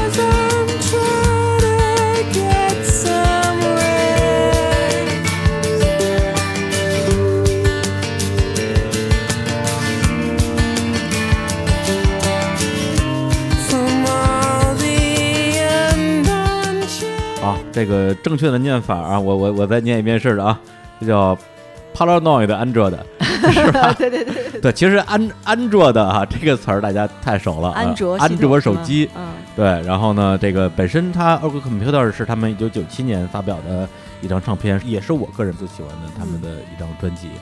啊、r a d i o Head 本身是英国牛津的一支乐队啊，成立于一九八五年，这个摇滚天团啊，这个就不多介绍了。对，那你为什么会这次推这首歌？对，因为这首歌也是比较特别，嗯它就是也属于像 Queen 的那个嗯小型的波西米亚狂想曲的一个 一个东西，嗯就是它中间有个很很大的一个变化，是是突然变奏，嗯，然后会觉得哎，怎么故事突然走到这儿，去了另外一个地方，嗯情绪也完全变了，但是又很合适。它它只是三段体啊，没有没有像那个波西米亚狂想曲那么多段落，但是也让我会觉得有惊喜。对，然后他会，你看前面这种情绪，嗯你觉得像是好像比较敏感的在呐喊，嗯，但到中间的时候就变成另外一种，你一会儿可以哎，听到，突然之间就开始对突然让你把那些窝在这儿的情绪突然全部给放出来了。对嘶吼出来了。对，所以我我喜欢这样的，就是我喜嗯欢有戏剧性的音乐。嗯，那那这张唱片你大概是什么时候听的？也是基本上同那比较后面了，没有比较相对后面一点了，嗯但是就没有那么晚了。对我记哦得我可能是在香港 HMV 买的吧。嗯对，听着它后边这个段落，Condition makes you look pretty ugly. 太好马上还要再变，还要变。这歌就得听着聊。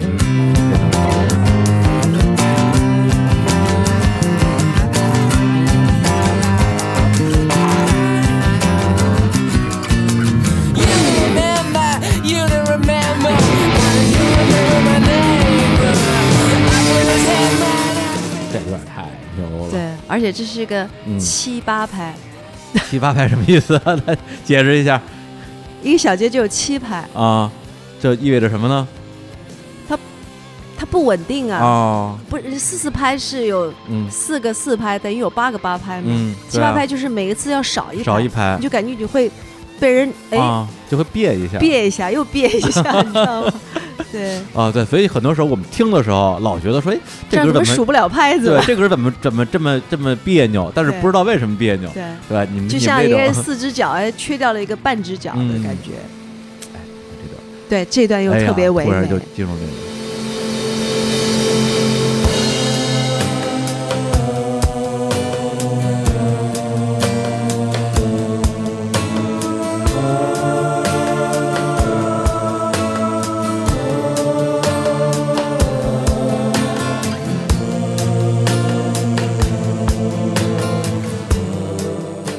觉得比较幸运，就是到 Radiohead 这个时期，其实差不多九十年代中期，那个时候其实我们跟那个呃世界就比较同步了。对那个时候我个人特别感谢一个杂志啊，嗯叫音乐天堂，啊，对 Music Heaven。然后虽然他们的那个都是盗版，嗯都没有版权，对，但那个时候相当于花个十几二十块钱能买到这种国外的不是最流行的、最 pop 的乐队的歌，嗯，然后对我们来讲简直就是太值了，因为那个时候我在海淀上高中嘛，那个时候你要买一盘打口的磁带，三四十、五六十，那个时候可太贵了。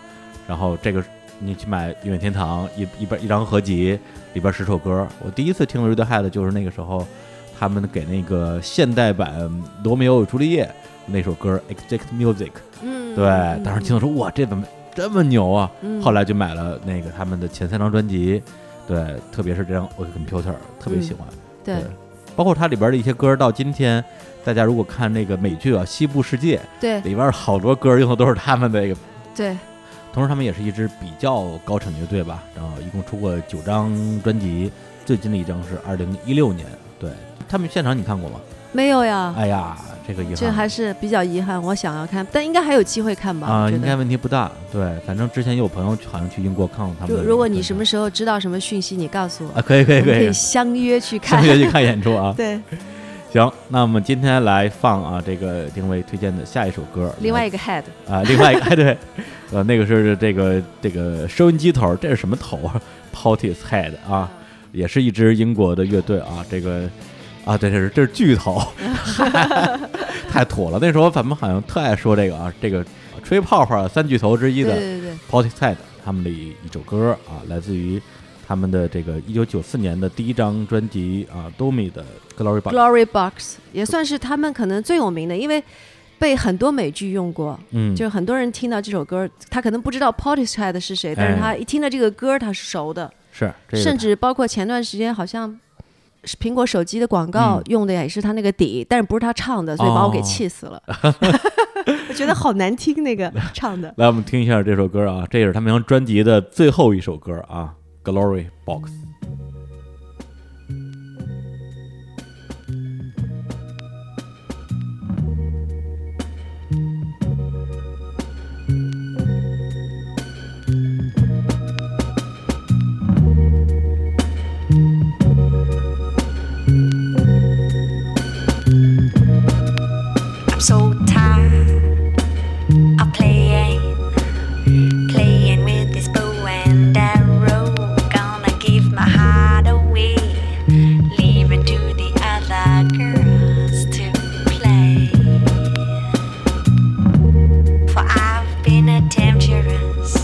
Long.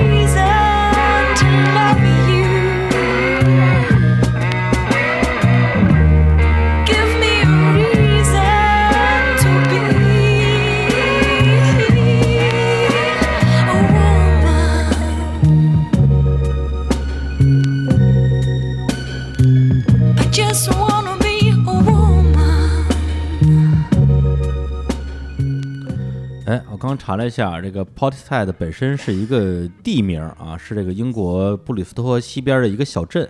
他们乐队的成员有一位，他呃以前曾经在这个小镇上住过，然后就给乐队起这么一个名儿。然后他们呃，其实到现在为止只发表过三张录音室专辑，九对四年一张，九七年一张，零八年一张。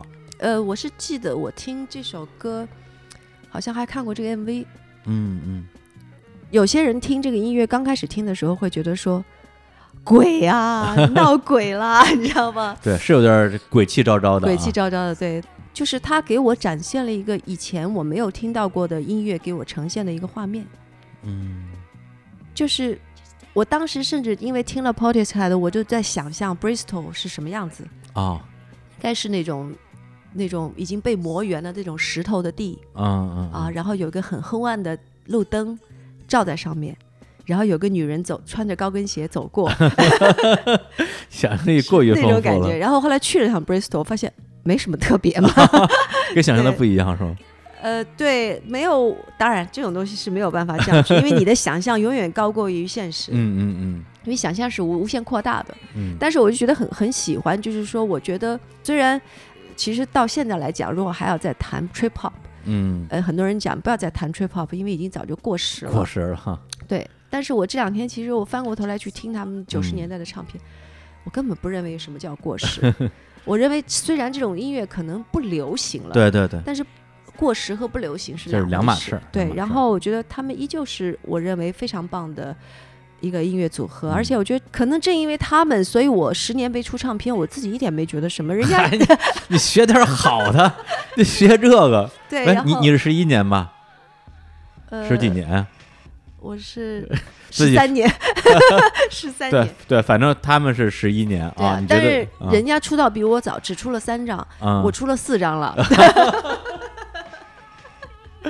好吧，没有没有，所以可能因为是他们嗯的缘故，我是在想他们嗯为什么不出，可能中间忙别的去了。也没有，我觉得只有他认为他没有准备好，嗯嗯，没不够好，他哎才不出。他们主唱自己出过一张，那那你听过吗？就是那个主唱就是叫那个 Beth 啊，Gibbons，听过听过听过，对他跟另外一个队的一哥们儿叫 Rusty Man，零二年出过一张专辑叫 Out of Season，对，封面就是那 Beth Gibbons 的一个一个侧脸，金黄色封面，我有这张那张我特别喜欢，是吧？那张我爱死了是吧？对啊我我我有这张，但我不太嗯记得了。啊！那个我我觉得你回去可以好好听听，对对，里边有首歌叫《Show》，我之前在节目里好像也放，我特别喜欢。对，就是的确是非常非常的，在那个年代啊，就是我们这帮文艺青年说，啊，这是这个，因为那个时候泡那个吹泡泡还挺还还挺火，说这这个这个火，就跟现在听什么蒸汽波一样，啊。是吧？就这个这你得听，你听谁啊？三巨头啊，对，那就先收一套啊 i f y 的大举进攻啊，Tricky，听听之后，说实话，这三组艺人里边，我最喜欢的还真是就是 i f y 的，我也是对，他的那个可听性最强，对，因为去年我还看了那个 Massive Attack 的现场，嗯嗯，呃我觉得挺好的。但是唯一让我觉得不满足的，就是因为他们自己没有歌手，哦，所以老换人，是，老变，嗯所以他没有一种让我感觉可以一直追溯的那个感觉。嗯嗯嗯，但是像 Portishead 的，我是觉得因为这个女主唱嗯本身就很有魅力而且，她这个音色太有辨识度了，对，所以可能喜欢他们也跟这个女主唱也有很大的关系。对，而且老是说听这张唱片的时候，就今天啊，因为要这个录节目重庆的时候，其实有有点听出丁薇的啊味道来了。不不不是，我是从他们身上汲取了一点养分而已，对对，就是新专辑啊，嗯松绑这一张，我不是说像，而啊是说你在这个专辑里边追求的这种丰富性和里边的某些段落，是能够听到一些相似的气质的。对，因为因为其实从 Portishead 开始，我才开始从编曲上来讲，我不排斥用一些所谓的 loop，其实他们也会用一些以前的老唱片的素材嗯，过来做音乐，我就觉得说，其实它也是开拓了我在编曲上的一个认识，就是说以嗯。前我们总认为啊、只有真乐器好像是好的嗯嗯。啊，loop 这种东西太 cheap 是吧？就是拿来就对很廉价，嗯。但是实际上，某种程度来讲，把这种 low-fi 的东西和一些真的东西放在一起的时候，它有一种很奇妙的化学反应。嗯，好，然后呢，这个来自于 Portishead 这首歌，其实也是这个丁薇今天推荐的，应该是最后一首，呃，不是自己的歌，啊 对，对因为我们十首歌，我说，哎，咱们来都来了啊，不让你放自己的歌，这个也说不过去啊，嗯而且我爱听，我喜欢，就当给我放的。然后呢，最后的两首歌其实都是丁薇自己的作品。呃，前面这八首歌，其实我在之前也看了一些资料，发现也有一些这个规律性啊。嗯第一呢，就是真是老，真真是 old song 啊他，这个歌曲的时间贯穿了七十年代到九十年代。对，然后最老的是好像是七一还是七三年的，嗯最最新的歌是 Radiohead 的那首九七97年的啊，离现在也二十年了。对然后这些歌手的年纪其实也都比较接近，除了这个 The Queen 乐队主唱，他是一九四六年的，其他的所有的音乐人，包括那些乐队主唱，全都是五五零年代和六零年代的。对，其实上也就是说，我们这一代人啊，我跟小我跟小薇姐，我们是一代人，对，对我们这代人成长的这个期间，其实受到的就是这样一批音乐人的影响，再加上我们这代人比较特别的是，嗯。因为我们是之前是有断层的嘛，有断层，对对对，我们没有说人家出的时候我们就有机会听嗯。到了，是经常是人家明明是七十年代的歌，我们嗯。到九十年代当新歌听的嘛，是是是，就是对吧？感觉就是咱们这个改革开放，然后后来就是开始引进，哗一下进了一大批，对，一对。下子你就要补好多课，你知道就是感觉这整个流行音乐史的前前前面这几十年嗯。我们都没有听过，对。对，，觉得那个时候就觉得好听的东西好多啊。嗯嗯，然后好像进入到新世纪以后，因为我们基本同步了以后，是，反而觉得好像没有那么多了。嗯但是现在仔细想一想，是因为我们之前有太多前面的没有听过，对，其实都是在补课，对对补了好多好多课。不过说起来，其实那个时候是第一次的这种在，比如中国内地啊，我们就是资讯大爆炸。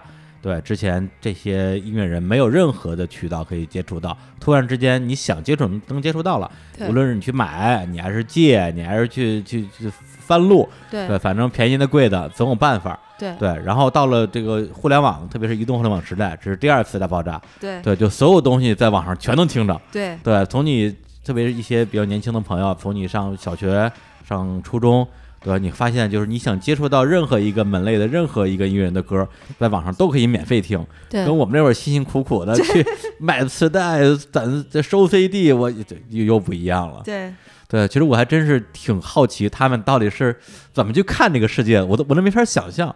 因为那时候为什么会对这些音乐人那么的热爱，就是因为少，对，我手上可能珍惜，对就这十几盘磁带，就这几十张 CD，就翻来覆去的听，本来没有那么喜欢，越听越喜欢，对，听出所以味道来了我是觉得，就是说，嗯，真的有一些音乐是可能听一两遍就懂，嗯，但是有些音乐可能你要真的要听上百遍，对。你才能听出那里面的一些细节是。和一些会突然让你觉得你听明白的一些东西是没有那么多次数是不嗯行的。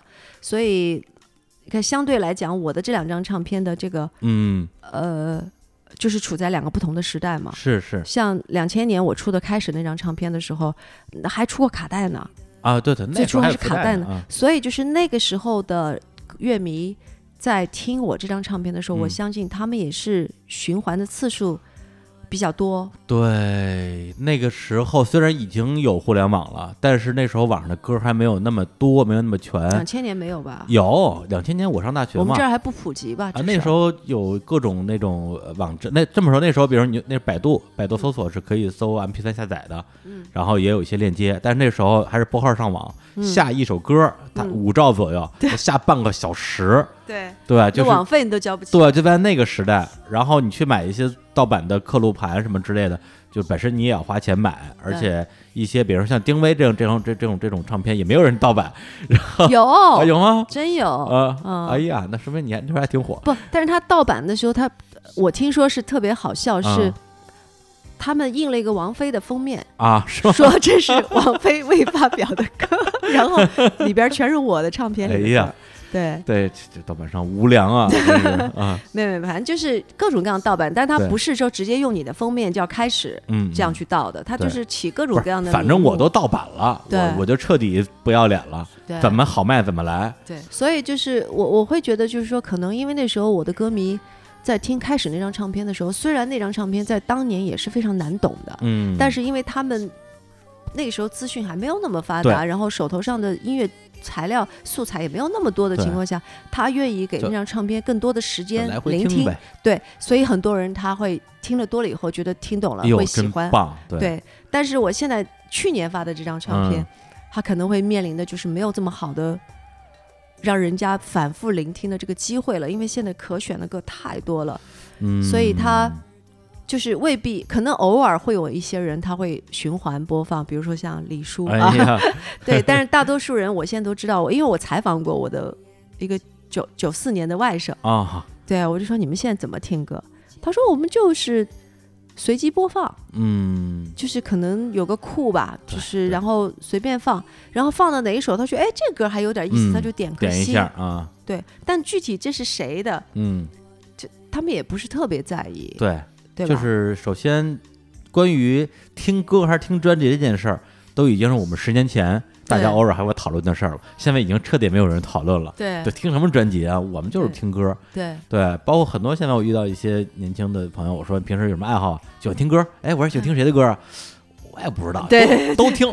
对对，什么都听哎呦，我就愁的我，要说这怎么聊啊？聊不下去了。对，所以嗯，对，所以现在你看，反而是有一些我我去看了 Portishead 的这个评论，嗯就是这个 Glory Box 下面的啊这个评论最多，啊，真的呀，原因就是因为美孔用了它，就是美剧啊。美剧美剧，对，啊、所以大家是说，哦，这个歌是这个人的，然后就哎是说才会去找到这个溯源。对需要一些一些流量啊，一些 IP，然后给他们去导流。对，但是也挺好啊。你看，这个歌是二十多年前的歌，嗯，现在的美剧还愿意用，说明？说明它没有过时 行，那我们先来听一首啊，这个丁薇的这个新专辑里边一首歌啊，也是他自己选出来的。说实话，你挑这两首歌跟我挑的都不一样是吗？啊。对，我们先来听一下你挑的这一首啊，嗯三四点夜里的美梦》。嗯。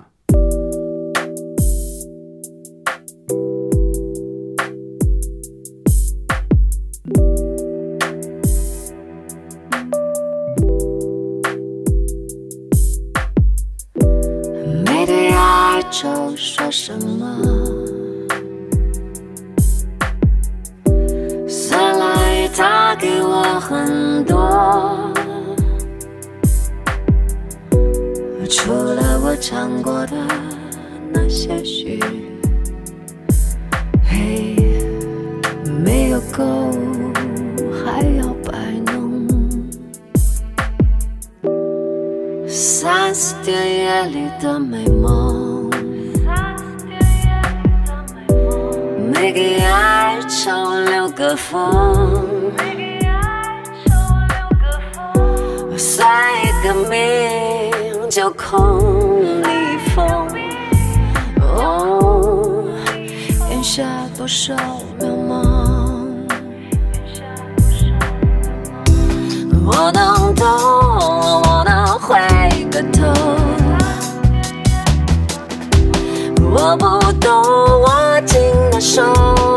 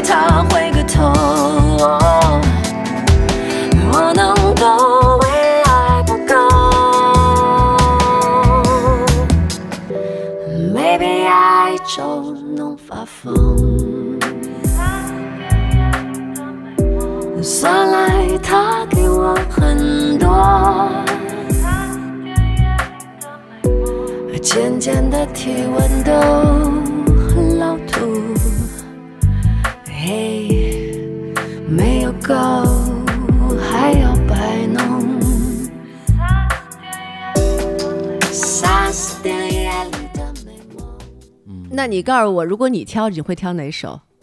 呃，呵 呵我最喜欢的，因为当时我那个不是一边跑步一边听嘛，然后那段时间听的也比较密集。我最喜欢的两个，一个是那片天，对，还有一个是那个纪念啊啊啊，对，这两首可能比较，就可能就是你第一次听到这首歌的时候，被它一次性的打动了，嗯然后它在那个瞬间留给你的那那种冲击感，就永远留在你的记忆里边，嗯，然后你就会在重听的时候就会加强。对，果果然这首最好听，果然这这这这这首最牛。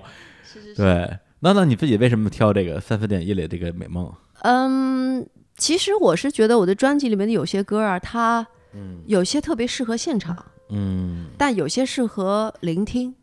哦我当然也会知道，可能大家都可能听到、呃、最多的，可能现在嗯是纪念，对，因为他们已经比较了解了。但是三四点夜里的美梦，是我们几乎没有怎么去推的情况下，它嗯的在网易云评论里面还是比较多的一首，所以它纯粹是属于它也没有 MV，纯粹是听出来的。所以我是觉得这首歌可能画面感比较强吧。是，然后他比较可能在我们做电台节目的时候，他会觉得听上去还比较舒服，不像有一些歌侵略性太强，啊，是是，对吧？就比如说像张专辑的侵略性就对强已。来不及什么的，你只啊能自己一个人放大声，以后在那儿 很爽。但是你放电台里，你就觉得说那怎么聊天呢？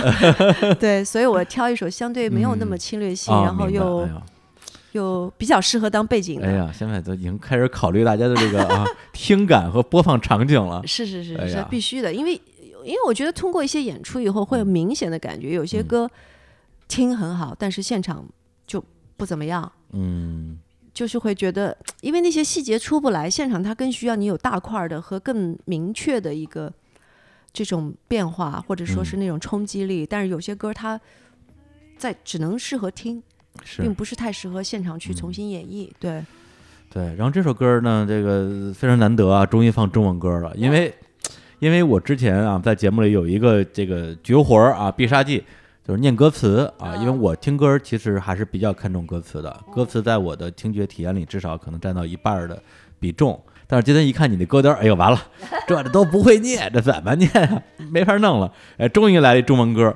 说实话，就是我在已经很很爱这张专辑之后，看了一下歌词，说实话我也不是特别懂。对，要不然你你要不要给大家稍微解释一下这首歌？它到底写的是三四点夜里的美梦，还是三四点睡不着觉的心情？其实是三四点的这个时候，嗯我睡不着觉，但你们都在美梦里啊，啊所以它是同步的。嗯是是，大家虽然在共享这一个时刻，但是每个人其实在这里面得到的完全是不一样的，嗯，所以它有一种，我觉得那个时间点是蛮有意思的。嗯我好像还写过一篇小小的文章，就是说，我说我曾经在大概三四点钟的时候，我睡不着觉，我就下去，我去吃早点，嗯。我或者我出去遛个弯儿，嗯。然后我就看到街上有一些人已经起来了，已经在准备要嗯。比如说那些早点铺的人已经生火开始要工作了，嗯，嗯。对，你就看到他们是一张已经睡醒了以后的一嗯。张新的脸，嗯 然后我呢是一张用了一天嗯，还没有休整的一张老脸，你知哎道吗？一张旧脸，对，嗯。反正就是我觉得在那个时间段，实际上它有很多你们的美梦和我在一个人在面对没有人交流的这么一个孤独的夜晚的时候，我会自己一种胡思乱想，嗯。各种都有。但实际上没有特特别说哦，我这个歌就是说什么什么什么什么，啊没有。我觉得有时候就是，我觉得这句这样唱对，嗯，它跟这个音乐在一起，它就合适。然后我觉得其实剩下来的，有的时候我更愿意留给听的人自己去想象。你认为你听到了什么，那就是什么。其实我不想给什么标准答案。嗯是有些歌可以有很标准、很明确的东西，但像这种歌，我觉得它更多的是一个气氛。情绪情绪情绪，对，所以他情绪你真的能说清楚吗？我觉得有时候根本是说不清楚的。是这个念歌词了啊。不要念了不就就就念一句啊，三四点夜里的美梦，没给哀愁留个缝，算一个命，酒空你已疯。哎呀，真押韵。其实完全是我原来的英文发音的 demo，哦，从那个发音里去找的相近的中文发音的词，你这也太不讲究了。再整合一下。哎呀，因为嗯，就是怎么后来怎么嗯填，都觉得如果不保留原来的那种，音节之间的嗯关系，嗯嗯，这个歌就不成立了。是是是，所以后来就是，其实你会仔细听，你会觉得，哎，这句其实也很像一句英文啊。嗯。呃，你要这么说的话，那我我终于敢说我的真实想法了。嗯对，因为之前其实也有一些听众啊，就跑过来黑我说：“李叔，你根本就不懂音乐，你就是个念歌词儿的，或者你就是个看歌词儿的啊，这歌词儿看不懂的你都听不懂。”对，但是我自己当然不这么觉得了。对，因为呃，就像我说的，音乐是有有那样几个部分组成的。那刚才其实我们呃放到的很多的这种呃定位推荐的唱片，我之前也都听过，也都非常喜欢。然后限于个人文化水平有限，绝大部分在当年很爱很爱的时候，其实也没有去仔细去研究他到底在歌唱什么，就觉得说他本身的音乐性已经足够打动我了。本身像《哈利路亚》这种歌，你放遍全世界，对大家都会喜欢。对，对，然后定位这张唱片其实也真的是说我从第一次听到的时候就觉得说哇，这张唱片就是它的从它的旋律，从它的编曲，从它的唱的部分，它的那种冲击性。对，已经完全已经征服我了。嗯对，然后后来是出于好奇心，瞄了一眼歌词，发现哟，这这这看不懂啊，看不懂不看了。对，就不重要。对，这是说实话，就是中文的音乐能让我产生歌词不重要的感觉的。哎，这个是非常罕有的，对，因为其实好多的大家认为就是呃大俗歌，其实是因为歌词俗。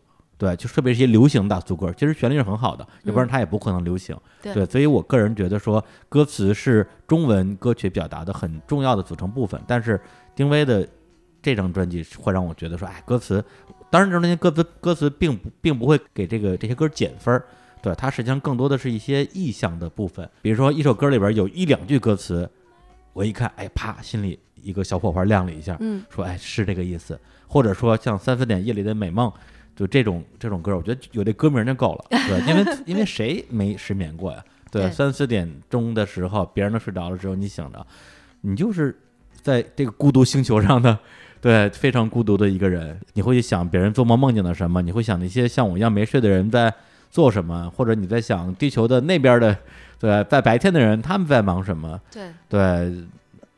包括如果你这时候你身边有个人睡得挺香，然后你没睡着的时候，你会想说，哎呀，那对，其实那个时候的那种孤立感蛮强的，因为我经常三四点没睡的时候，我会我开手机看一下微博和朋友圈，我发现最新的信息都是大概是两个小时之前的了，嗯，就是大家都都休息了，对，都歇了，朋友圈也歇了，对，嗯，然后就觉得说，哎，没有跟别人交流的嗯平台，对，所以就是他是处在一种好像 大家在不同不同的时空里的感觉，是对我甚至啊，我呃有一句特别老的歌的歌词，然后被我曾经二次解读了一下。有一次我喝多了，然后呢，就是跟朋友唱歌，有人唱这首歌，我突然觉得哇，这句歌词牛逼啊！罗大佑《恋曲一九九零》有两句歌词啊：“黑漆漆的孤枕边是你的温柔，醒来时的清晨里是我的哀愁。”对，这个特容易理解啊，就是说黑漆漆的孤枕边嘛，对，就是肯定就只有我一个人啊，我还在怀怀念昨日的温存，然后醒来时的清晨里，我觉得很哀愁嘛。到后来我想了想，黑漆漆的孤枕，其实我想象的是，他就在你身边，但是他睡着了，你醒着，所以这是一个孤枕，你们俩近在咫尺，对，甚至就是近在毫厘，但是在两个不同的世界，对，所以它是一个孤枕。然后醒来时的清晨里是我的哀愁，为什么会哀愁呢？因为你睡得晚，人睡得早啊，人 家人家起床上班去了，然后你你就哀愁了。不要解释的那么清楚。我就说呀，没有，我知道。你看这么一解释之后，就觉得特别没意思，对不是？，但是我就说，就是嗯这个多义性啊，对就三四点夜里的美梦，到底是谁的美梦？对，就是你可以有很多很多的想象在这里面，对，包括你那首歌，就是那个纪念，对，他其实写的好像是偏亲情的一个对，一个纪念是其实是比较有明确性，只不过但是没有把歌词写的太白，没有那么。白，它更多的有一个画面感的一个陈述吧。其实对，这纪念这个更多于来自于我跟严哥我们两个人对于这种跟父母之间的嗯关系的一种思考，因为呃，尤其是像我们很小就离开父母，嗯嗯，一个人出去上学了。我是是。十岁就离开父母了，是，然后你知道，呃当你的父母很年轻的时候，他们特别愿意让自己的孩子走得远远的，嗯因为那样有出息。因为你去了大城市，嗯，哇，你你你你那个时候，你哪怕要去美国去哪儿，他都会支持你，因为他会觉得我的孩子有出息有，出息，对吧？那时候认为你你去到大的地方是有出息的一种表现，嗯，但是一旦到了他们年纪大了，六七十岁、七八十岁的时候，是，他跟你说的最多的一句话就是嗯，：“你不能回来吗？哦，你一定要在那儿生活吗？你嗯你不能回到我们这儿找个工作吗？”嗯，就是他希望离你近一点。是，然后我就觉得这里面就有一种悲哀，就是嗯，我们就像风筝一样被放出去了，嗯嗯，但是哦不是风筝，我们像箭一样被射出去了。对对对对，一个射出去的箭，它不可能像风筝一样可以收回来的，嗯所以它这个东西很难。就是说，人不是这样，就是说，嗯好像我随时想让你走你就走，让你回你就回，嗯就是它嗯有种很多的无奈在里头。我们已经回不去了，嗯，回不去的时候，你会觉得你对父母又有一种愧疚，但是你的人生已经就像一个被射出去的箭一样，已经走到这个境地了，所以嗯它这种悲哀是一种。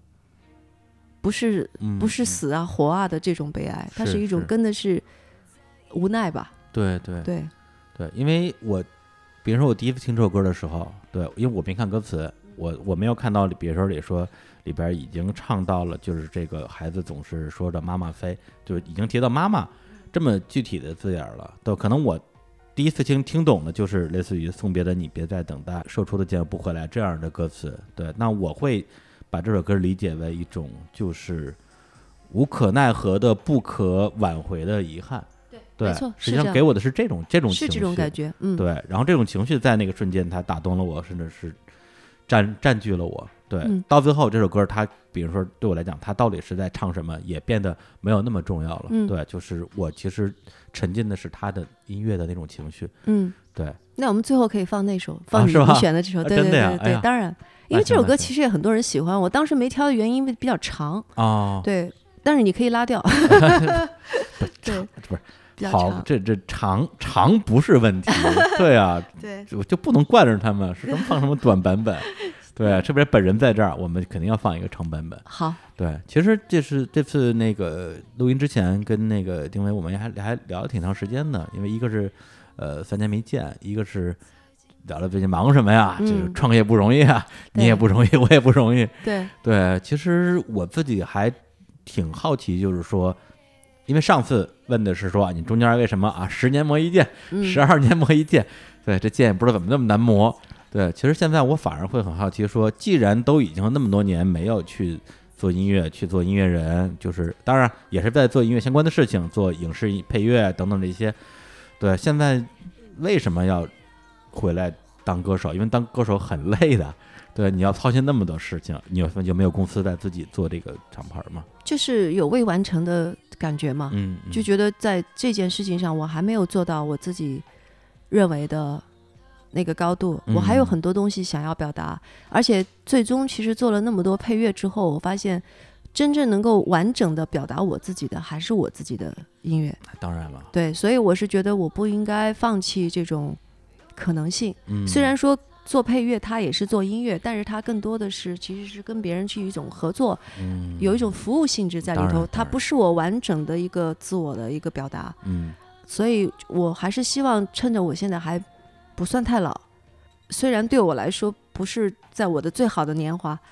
我不是我，如果我现在二十几岁，那我太幸福了。嗯，就是我那时候出道的时候，如果有这么多 live house，那多棒，对对不对？但是那个时候没有，啊对，没有。那我觉得现在，我既然重新出发，我去年发了这个唱片，嗯哎，我面对的现在这个市场是有这么多 live house，然后有嗯网络平台的情况下，我觉得我真的是可以好好的再重来一下，再做一下，重新开始一下。是，我觉得这个其实实际上是个人跟时代之间的关系了，因为你赶上的是，其实你赶上那波儿还挺好的。嗯，你想想九四新生代，嗯。对，你是跟着那波人一一块儿出来的，当时那个就是那个大地唱片嘛，那时候。嗯。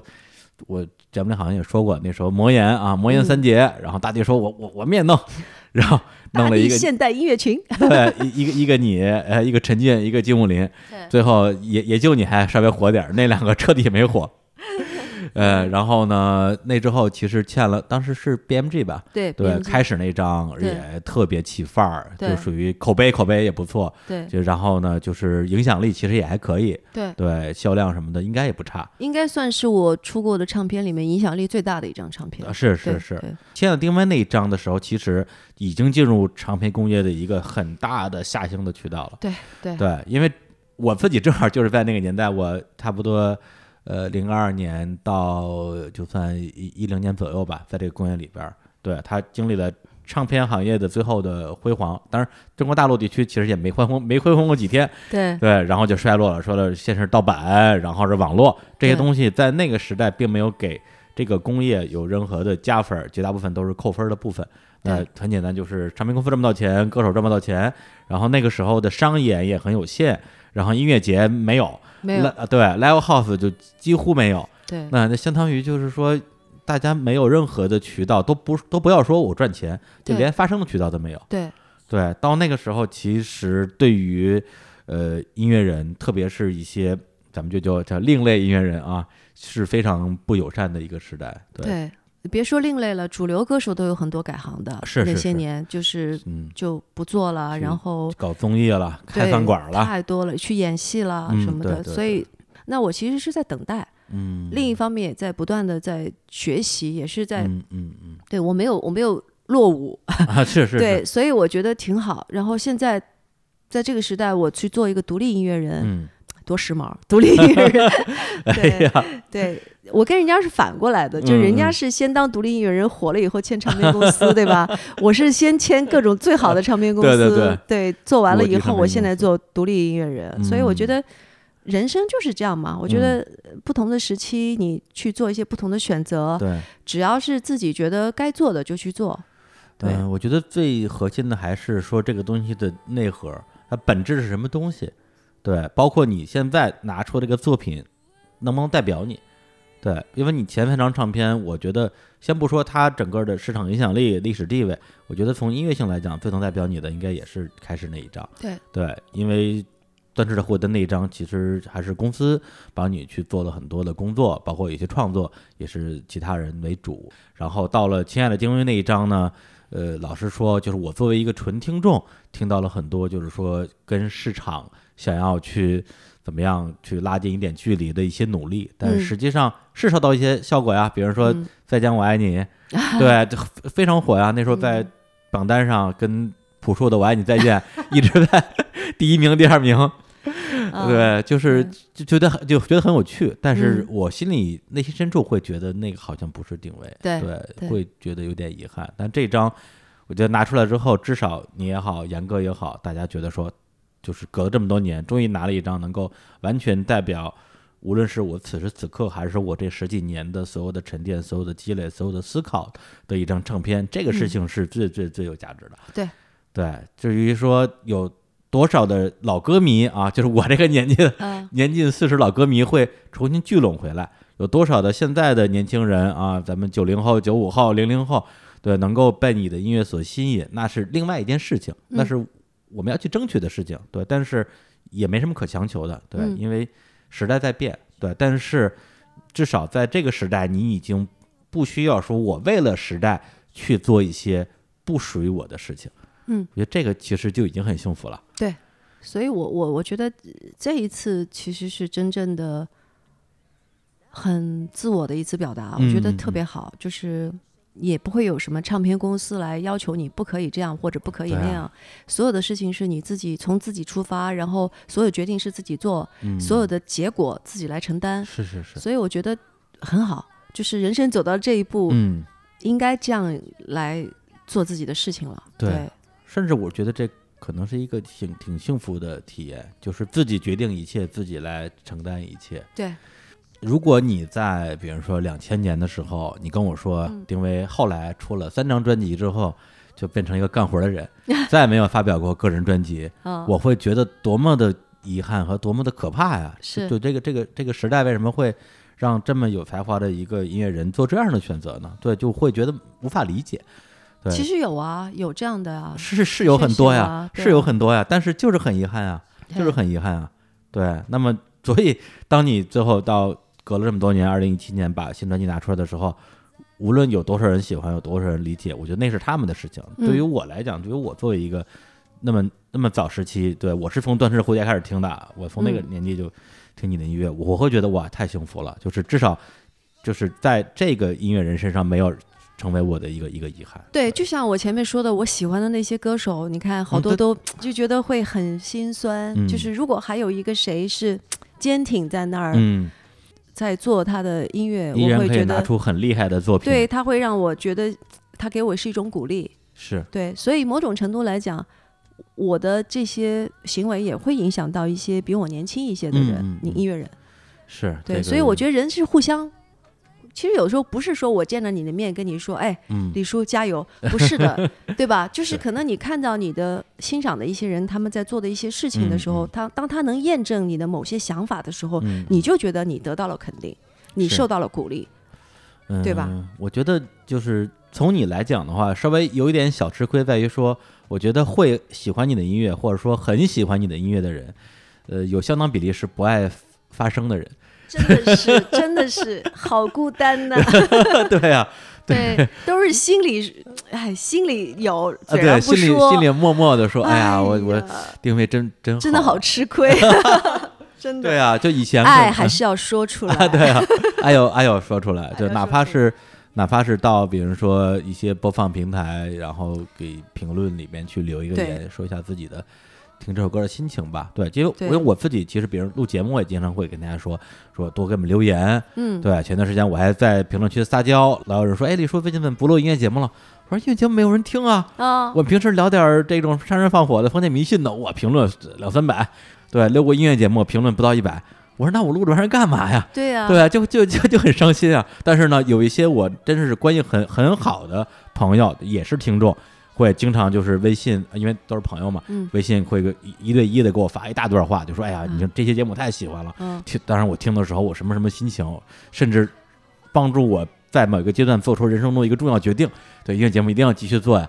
就是就那个不不发到评论区里啊，是去了。是啊，就你没有微信啊，你没有定位微信啊，定位看不见。对呀，对呀，对呀，对，所以大家还是要这个用自己的某种行动吧，去，我觉得不能叫支持，对，嗯一个东西你不喜欢，你硬上，这叫支持。我觉得嗯是把你真正的你自己的这种这种喜爱，嗯对，表达出来，对无论是去留言，还是说去购买定位即将开始的全球巡演的全球 全球巡全国巡演啊，全国巡演的这个现场的这个这个呃，不能叫门票了，我觉得是一次享受的机会。对嗯对，因为我自己是看过你呃一一五年一五哎一六15啊对一五年年年底那一场啊，嗯对，就现场真的是。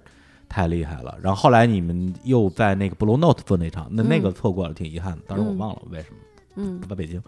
对，然后这次巡演到北京那一站，正好我那会儿在北京，是一定要会到现场的。太好了，对谢谢谢谢对，所以呢，这个呃，至少啊，北京的这个这个乐迷啊，啊，为了见我，你们也得去吧。对对，那对那天我满足你们的所有需求啊。对，开玩笑，我是觉得说，首先丁薇的唱片的部分，大家呃在节目里边我们也会放到，然后各种平台也能听到。但现场的部分跟他的唱片又会有很大的不一样，对对。它的丰富性会变得特别强。对，哎，这是你第一次做 live house 的巡演？巡演，对第一次哦，对第一次，啊，那这也是个挑战。没错，对就是我感觉我也是个创业者，真的是，对。对，就是其实这个 live house 演出是非常非常累的，对。那个旅途劳顿啊，包括到每个场地的那个音响情况不一样，就需对。要再去沟通等等等这些事情。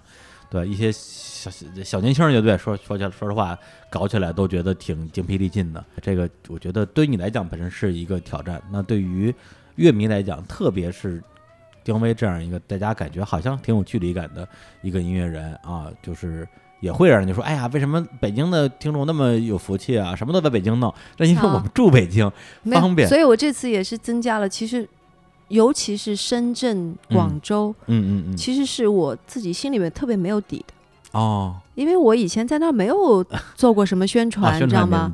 而且我们在九十年代出道的这批人，嗯。除了那些从广州出来啊的这些人以外，啊。其他人都不太敢去那边，啊。因为以前啊。以前那边是不听国语歌的。啊，对，然后后来他们开始听国语歌以后，其实已经不是我们这一代歌手了。嗯，所以就是对于那个区域来讲，其实我一直是很担心的。觉得那可能没有什么老粉儿，对我就说有吗？有多少呢？但是呢，我又觉得说我既然做巡演，嗯嗯，我还是要就是公平的，就是是的，分配，，就是南方我不能不去。嗯，所以，而且这次第一站就是深圳，嗯所以嗯，希望能够对看开一个好头啊，对对对，希望是这样。然后对对，刚才借的你的话哎说，就是说虽然啊、丁薇是一个很很独立的，嗯，也很坚强的人，怎么说的这么这么但是我也还是喜欢嗯听到别人鼓励的。对，所以也是欢迎你们去留言，嗯然后。嗯，我现在也在学习回复啊。啊我以前是看完就看完了，我现在有时候也点个赞啊，哎，然后也回复一句啊什么嗯的，因为我觉得就是人就是相互的嘛。嗯嗯，对嗯我现在在慢慢学会表达自己，然后呃，做这次的巡演，其实我也是想突破一下自己，就是说嗯我在现场演唱，我们和乐队演奏这部分是完全没有问题的，而且我们的 VJ 很棒，是是是，灯光、音响都会很好。嗯。就是我自己的跟观众的互动这一嗯部分，其实我也是要通过巡演去学习。嗯。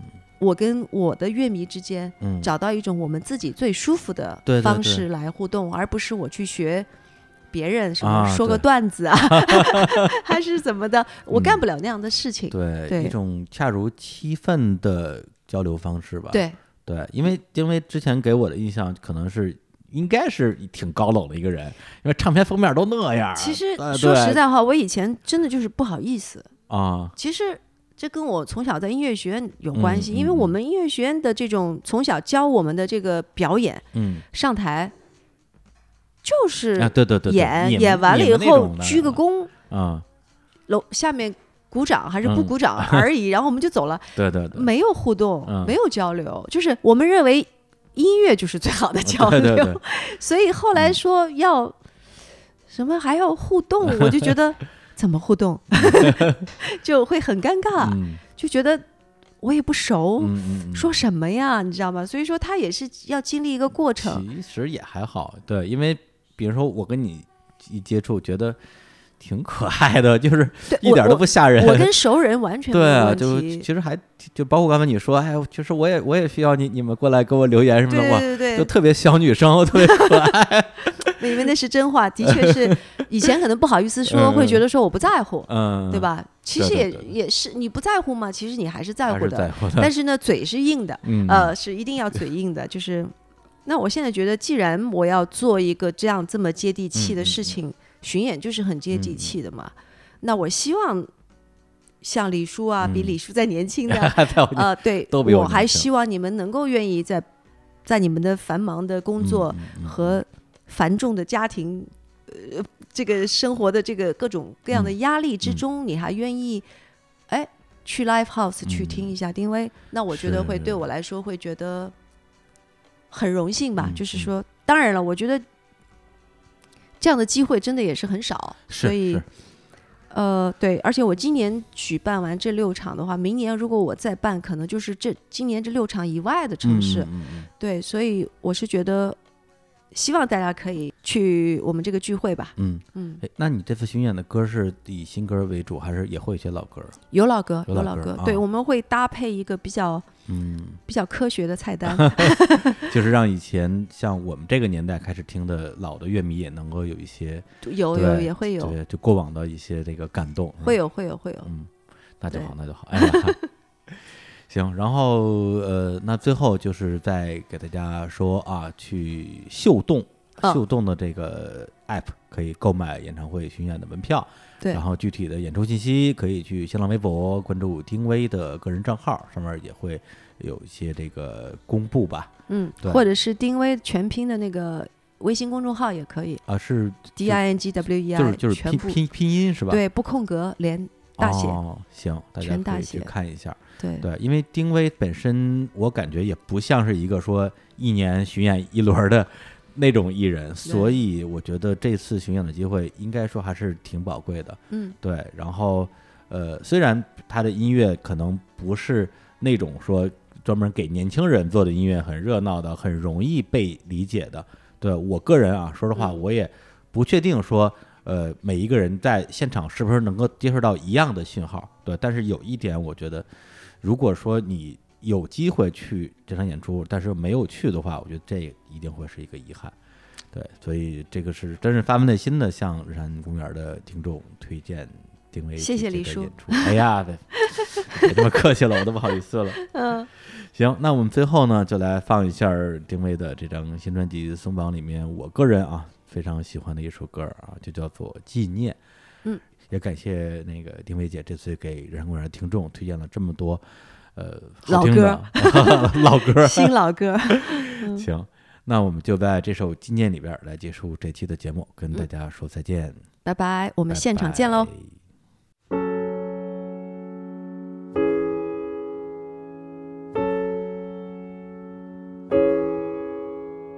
走着走着，身边没了伴，还要不要继续的交谈？话都是对别人的交代，说来说去不遗憾。孩子总是说着妈妈飞，饿了哭了等着妈妈喂。你不能拉着我的手，杀猪的剑不回来。